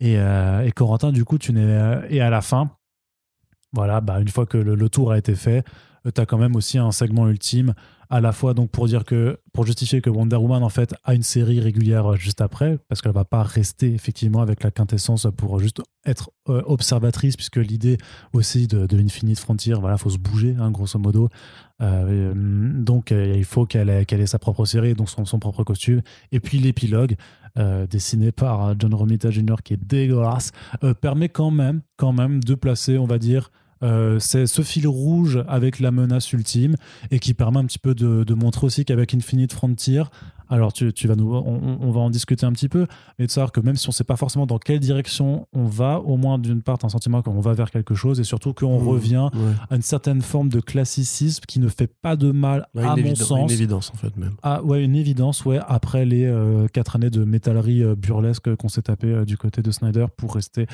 poli. Corentin, tu n'as pas aimé ce numéro. Non, pas vraiment. Euh, là, je le feuillette et je, je me rends compte que ça. J'espère qu'on n'a pas été trop négatif dans ce podcast, d'ailleurs, si vous nous écoutez, enfin, que ce soit pas trop désagréable à écouter, mais Ça va. je, je vais essayer vraiment de donner un point de vue sans m'énerver, sans invectiver les créateurs. Sachez que je lui masse les pieds pendant qu'il va. il Alors, c'est faux, mais par contre, si tu veux t'y mettre, voilà ma chaussette. Elles sont dégueulasses ces chaussettes. Mais non, elle tue, les chaussettes de Noël. Oh oh oh, regarde, il y a écrit. Ouais, Toujours en Noël, En, en dessous, elles sont sales. Ah ouais? Bah écoute. Euh, donc ouais, déjà je suis un peu... Enfin, ça, ça se sent que Scott Snyder n'avait pas prévu ça quand il a terminé Death Metal. Euh, quand tu vois quels sont les dieux de la Godsphere qui justement euh, venaient voir Wonder Woman dans Darknet Death Metal 7 et où il t'expliquait qu'il qu'il devait prendre une forme particulière pour lui parler, moi je m'attendais vraiment que ce soit une nouvelle espèce en fait de créature, de créature, de création. Comme la Gentry dans Multiversity, tu vois justement un truc inédit, un truc original qui, qui fasse écho à, Perpé- parce que là, on t'explique quand même que les fameux patrons, les fameux employeurs de Perpetua, ou en tout cas ceux qui ont la charge de l'observation et de la gestion du multivers, comme les Watchers dans Marvel, c'est en fait des personnages que tu connais, que tu as déjà vus, euh, qui même vont apparaître dans certaines séries de Future State à un niveau beaucoup plus humain, comme le Spectre. Le spectre, alors certes, ça dépend comment il est utilisé, puisque par exemple chez euh, Swamp Thing, chez Alan Moore, etc., le Phantom Stranger et le spectre sont effectivement des guides euh, dans la réalité, des guides qui ont accès à des, niveaux de réel qui n'existent pas forcément pour les humains normaux. Euh, là, je suis vraiment, oui, ils ont pris un peu des forces en puissance, en présence, pardon, qui pouvaient justement évoquer des figures d'autorité, le gardien pour le côté cosmique, enfin spatial, le wizard pour le côté magie, le Spectre pour le côté dark, Phantom Stranger pour le côté euh, dark aussi, quelque part. C'est un peu triste, je trouve, de, créer espèce de, de conseil des quatre, euh, des, des vilains, enfin des vilains, des grands personnages un petit peu euh, très puissants et tout, et de les ramener à une échelle qui finalement soit très perceptible. Tu sens qu'en fait, soit ils n'ont pas consulté Snyder, soit Snyder leur a dit bah, démerdez-vous, faites ce que vous voulez avec. Et pourtant, Snyder est crédité au scénario hein, sur, la, fait, sur ouais, le grand truc, donc euh, il a sûrement quand même eu un, un petit regard là-dessus. hein. Mais j'imaginais, moi, vraiment, tu sais, qu'on allait un peu transcender juste les, les frontières du réel, le côté un petit peu euh, euh, plus métaphysique qui peut aller avec les dieux, la réalité et tout. Là, au final, ça reste très basique, très bateau. Il y a littéralement une phrase où Wonder Woman va dire euh, on peut avancer vers des, des nouvelles voies plus excitantes, démarrer de nouveaux chapitres. C'est littéralement, c'est littéralement un éditeur qui a écrit cette phrase. Oui, c'est ça- obligé. Oui, oui, bien sûr. C'est- On dirait un texte de sollicitation. C'est vraiment, elle te dit Wow, amazing, euh, de, de nouvelles séries, de nouvelles propositions artistiques, c'est super bien, je suis contente. Euh, tout ce qui est fait avec Jonathan Kent, je comprends pas. Pour, je pense vraiment pas que quand Jorgens a créé le personnage, il avait en tête ce que DC veut en faire aujourd'hui, c'est-à-dire faire une sorte de Superboy, de Superboy Prime bis. Euh, ça m'énerve déjà par avance. La plupart des séries elles-mêmes, c'est voilà, c'est le catalogue de preview, c'est juste, euh, c'est juste ça. Et encore une fois, c'est même pas Mais cohérent ça- par rapport ça- à Wally West. Non, laisse-moi finir. Par rapport à Wally West, ce qu'ils en font justement, où il y a ce enfin ce nouveau passage de flambeau que, que les gens ont déjà vécu à une époque, qui est refait par rapport au Green Lantern. J'aime bien, tu vois, Green Lantern justement, il t'explique que maintenant on repart à un point d'origine. On ramène toutes les lanternes sur, sur la planète. Le problème, c'est du coup, quelque part, comme, euh, comme tu disais pour, pour, les Titans, on est déjà un peu spoilé de ce qui va arriver. Et c'est là que pour moi, ça marche pas, ça marche en vase clos, en fait. C'est que on te montre ce qui arrive à Gotham City, on, te montre enfin, en fait, l'origine story du Magistrate, l'identité du Magistrate, euh, pourquoi est-ce que ça, ça, s'abat sur Gotham, etc. Mais quelque part, t'as as déjà vécu, en fait, ce qui va arriver euh, par rapport à ça. Donc, c'est compliqué en fait de, de trouver justement un côté excitant quand tu sais comment ça va finir. Tu vois, c'est c'est moi je trouve que le problème qu'ils n'arrivent pas à gérer avec euh, cette double narration. Le point Stargirl, euh, c'est horrible. Je trouve franchement c'est c'est nul. C'est c'est déplacé de le mettre là alors qu'elle n'a aucune utilité dans euh, les, les séries Future State. Mais on te la bazarde quand même parce que justement la, les- la CW, parce que c'est un, un personnage qui tient euh, Oui, à Geoff Jones ou je sais pas quoi. et parce que Geoff Jones lui offrira du coup un, un- un one-shot euh, à l'été. Mais en plus, déjà, c'est juste un one-shot, donc c'est quand même pas terrible. Ouais. Mais oui, oui, non, effectivement, c'est euh, a- balancé à la truelle. Il y a des trucs qui n'ont pas encore été annoncés, comme là on voit Canary et, et Green Arrow. Alors moi je suis content parce que effectivement c'est Malive au dessin, c'est très beau, ça, ça donne envie justement d'avoir une nouvelle série comme ça sur ce, corps de personnage-là que moi j'aime beaucoup. Euh, pareil, qui n'ont rien eu à faire dans Future State. Euh, la, cohérence générale de l'univers DC, là, j'ai vraiment beaucoup dit deux fois cette phrase dans, le podcast, mais elle elle est complètement paumée. Euh, c'est cool d'avoir Alan Scott qui fait son coming out euh, comme ça euh, par rapport à la, justice, à Society, c'est même bien dessiné. Est-ce que c'était pertinent, enfin pertinent, prioritaire plutôt de le mettre là, à cet endroit-là? Je sais pas. Yara, elle a droit littéralement à deux pages. Enfin, une page et une double page pour te dire grosso modo, elle prend l'avion. Euh, bon, d'accord. Nubia, bon, il fallait la mettre parce qu'effectivement, c'est Wonder Woman qui vit le récit, donc il faut quand même qu'elle te dise que il va y avoir une autre Wonder Woman qui va prendre le- les commandes. Euh, tout le truc à Gotham me paraît pas déconnant. Tu vois, c'est un peu le fil rouge du numéro, justement, où tu, viens et tu reviens à Gotham City, où on te montre un petit peu euh, l'événement qui va foutre la merde à la ville d'Arkham. Il y a des morts, ça, ça a un peu d'ambition, c'est cool. Le côté Shazadam, par exemple, euh, par, par contre, euh, est vraiment pas très pertinent. Et, ouais, bon, il y, a- cette fin, effectivement, donc comme je disais, d'une une sorte d'évidence qui en fait nous rappelle qu'on n'avait pas besoin de Perpetua, qu'on n'avait pas besoin de créer tous ces vilains over the top, bigger, badder qu'a créé Snyder pour en fait revenir à qui est le vrai grand boss de fin de l'univers euh, DC, bah, c'est toujours le même. Et quelque part, bah, c'est logique et normal en fait, tu vois. Et même là, la quintessence en fait, mais c'est éliminé dès le numéro en fait. C'est-à-dire que tous nous, avec, on nous avait fait chier pendant euh, tout Death Metal en mode genre, il y a des grands patrons, il y a des grands darons du multivers qui sont là pour euh, réguler, pour gérer, qui font même peur à Perpetua. Dès le numéro, euh, Infinite Frontier, c'est déjà foutu à la poubelle. Donc ouais, moi j'avoue, cette lecture, elle a été dure, dure, dure, parce que très honnêtement, j'ai trop d'amour pour l'univers euh, pour, le, pour supporter de le voir comme ça, réduit, un catalogue de preview, à une lettre d'intention éditoriale qui, qui manque de vie, qui manque d'âme, qui manque de Ouais, d'identité en fait. parce que Rebirth 1, c'était quand même la même chose, mais il y avait plus de corps. La fin de Rebirth 1 me donnait envie, même moi qui suis pas un client justement de ce qu'ils ont fait. mais elle te donne pas envie quand même. Non, non, non, bah après, les dessins de Romita font que. Mais je trouve que ça, ça marche pas, en fait. C'est-à-dire que tout Rebirth 1 est, est ax- est articulé autour de le- du Docteur Manhattan. Tout le numéro, en fait, est là pour euh, t'expliquer qu'il y a un mec qui manipule l'histoire, que euh, il existe sur Mars, qu'il y a ci, il y a ça et tout. Là, vraiment, c'est des, points qui. Stargirl n'a rien à faire là. Elle a rien à faire là. Le coming out de Alan Scott n'a rien à faire là. Je, vraiment, même le côté omniverse, tu vois, on te dit, il y a, y a une infinité de multivers. Ben, montre-moi des, nouveaux, nouvelles propositions. Là, on montre juste des personnages que je connais pour, me- pour, me dire, grosso modo, t'inquiète pas, ils existent encore quel- quelque part et t'auras une série sur eux. Mais j'ai pas besoin qu'on m'explique que, que, Green Arrow et Black Canary sont encore ensemble en ce moment, tu vois. C'est, moi, je veux des nouvelles propositions. Limite, pareil pour Batman, c'est intéressant, mais je sais déjà comment ça va finir. Je sais que Bruce Wayne va se faire flinguer, je sais que machin, je sais que bidule. Donc, honnêtement, j'ai vraiment l'impression d'avoir perdu mon temps pendant deux mois et demi. Je suis très déçu. Euh, Ça, et- ça et- s'entend, ça s'entend. oui, bah, je- voilà, malheureusement, parce que voilà, je, je sors quand même des New 52 qui, je trouve qu'on a été super dur avec les New 52 en fait. Mais parce que euh, on n'était pas forcément très présent avant en fait. Et je pense que pour les gens qui Oui, lisaient du DC depuis ouais. 10 ans et qui sortaient voilà, des Infinite Crisis, des, des Final Crisis, tout ça, les New 52, ça a quand même dû être très dur de se dire que tout ce qu'ils avaient lu pendant ces 10-15 dernières années, euh, s'était évacué au final. Bien sûr, mais, mais moi, Parce je, que là, je y est revenu, tu vois. de tête 10 ou 15 bonnes séries des New 52, tu vois. Oui. Que, que là, pour le coup, et puis ça, ça, ça m'avait engrainé, enfin, le débarre de, de Flashpoint, tu vois, c'était quand même un événement qui était perfectible, évidemment, mais qui était plus sexy que Future State, tu vois. Ah, c'était sur plus de temps aussi. Ouais, ouais, ouais, ouais. Puis ne serait-ce que Night of Vengeance, tu vois, à l'époque, Oui, c'était Abzar et. Lorisso, quoi. Oui. C'était pas. euh, c'était pas Nick Derrickson qui s'en bat les couilles, tu vois. C'est, c'est- Mm. Et que là, honnêtement, je. Alors oui, non, mais c'est cool de, de revoir ce vilain. C'est cool. Ok? Euh, c'est cool de se dire que justement, il va y avoir des lignes de fuite qui vont être lancées comme ça. Et puis ça donne une réponse par rapport à un truc, tu sais, dont on discutait dans, dans le dernier front page, par rapport à l'Else World, qu'est-ce que c'est? Ben, On sait maintenant ce que c'est. Ouais, ouais, Et ouais, du coup, ça n'a rien à voir avec la supposition que j'avais faite. c'est ça. voilà. et, et- et les choix qui sont faits, des séries qui sont présentées, c'est très marketing, c'est très éditorial. Enfin, j'ai vraiment pas l'impression qu'il y a un auteur comme Jones, justement, à la tête du bordel.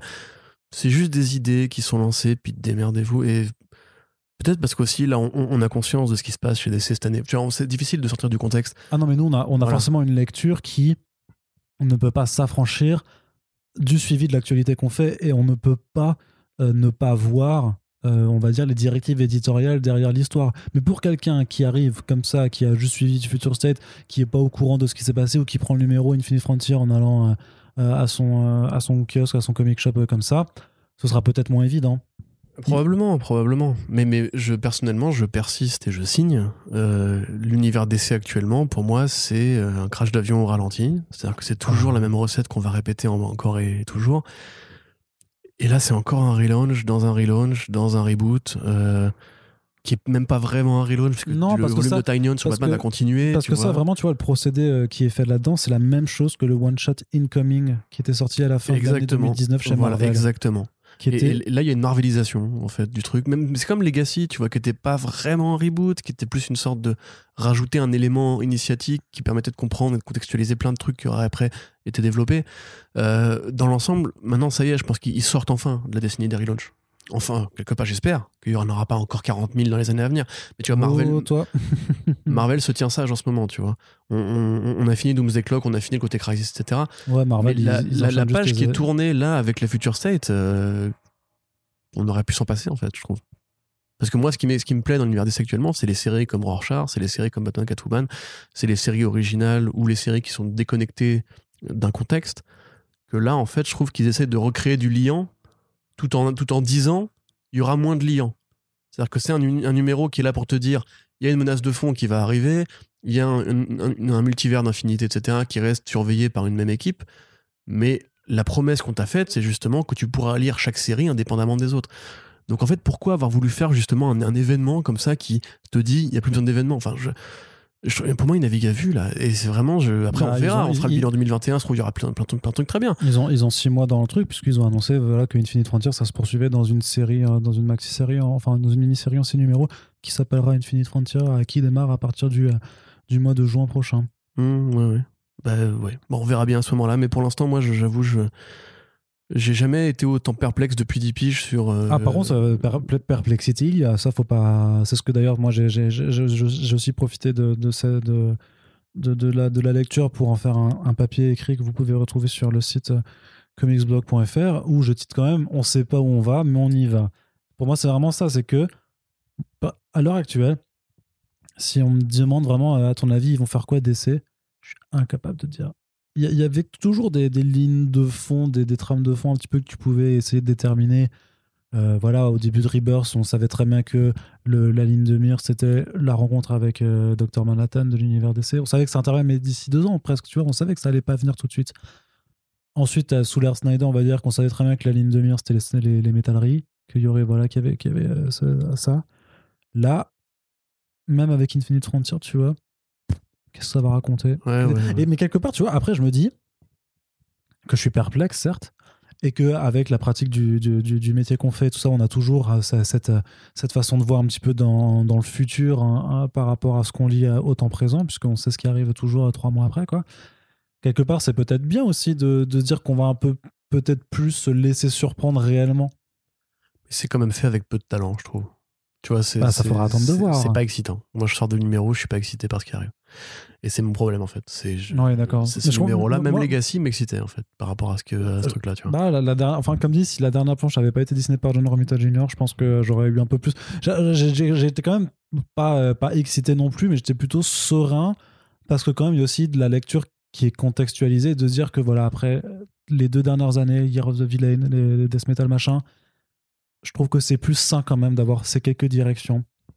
Ça l'air non plus de partir dans tous les sens, tu vois ce que je veux dire? Bah non, ça, bah, ça- on sait ça- vers quoi ça- ça ça part. fait des directions différentes, mais avec des éléments qu'on connaît bien. Donc pour moi, je trouve qu'il y a quand même une certaine retenue, tu vois, après tous les débordements. Et quelque part, moi, ça me rassure un petit peu aussi de me dire que peut-être qu'on va pas dans. euh, je veux dire, tu peux aussi avoir une période de, on va dire, de, de, de pause un petit peu, où on lâche un peu les choses. Euh, on- en plus, on est dans un contexte de, de pandémie, tout ça, de crise euh, du, du- du- du secteur. Donc on y va doucement, on, on lâche un peu les, euh, les, les trucs, et on réaccélérera un peu plus tard, tu vois. Mais là, franchement, donnez-moi quelques séries avec ces nouvelles directions, ces nouvelles approches.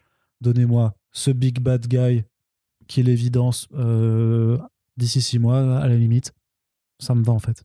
Oui, Et, ouais, essayer ouais. de faire les choses bien. Et ça, par contre, on verra. Ce qui lancera, par contre, euh, constate ce numéro, c'est que les segments les plus longs sont dessinés par les gens qui ont le moins de talent et qu'effectivement euh, il y a deux trois, deux, trois fautes de- d'insertion de, de certains segments Euh, voilà comme Stargirl effectivement qui est vraiment une sorte de résumé des origines du personnage mais raconté réellement comme si on te résumait l'épisode pilote de la, de, du- du- du- du- de la série CW Jonathan Kent. très euh, très bizarre Le, le- le gâchis. Ah, le gâchis c'est- de la période post-Geoff c'est- Jones. quoi. Ouais, ouais. Bah, en plus, ce qui est ouf, c'est que ça te rappelle tout ce qu'il y a eu en fait avant, oui, de quand il était sûr. gamin. Et là, ça te dit, mais les gars, mais, mais, mais, mais, mais annulez ça en fait. Mais oui, euh. revenez en arrière. Vous pouvez vous permettre. mais don- Dites-moi que c'est dans un multivers où il a pas grandi.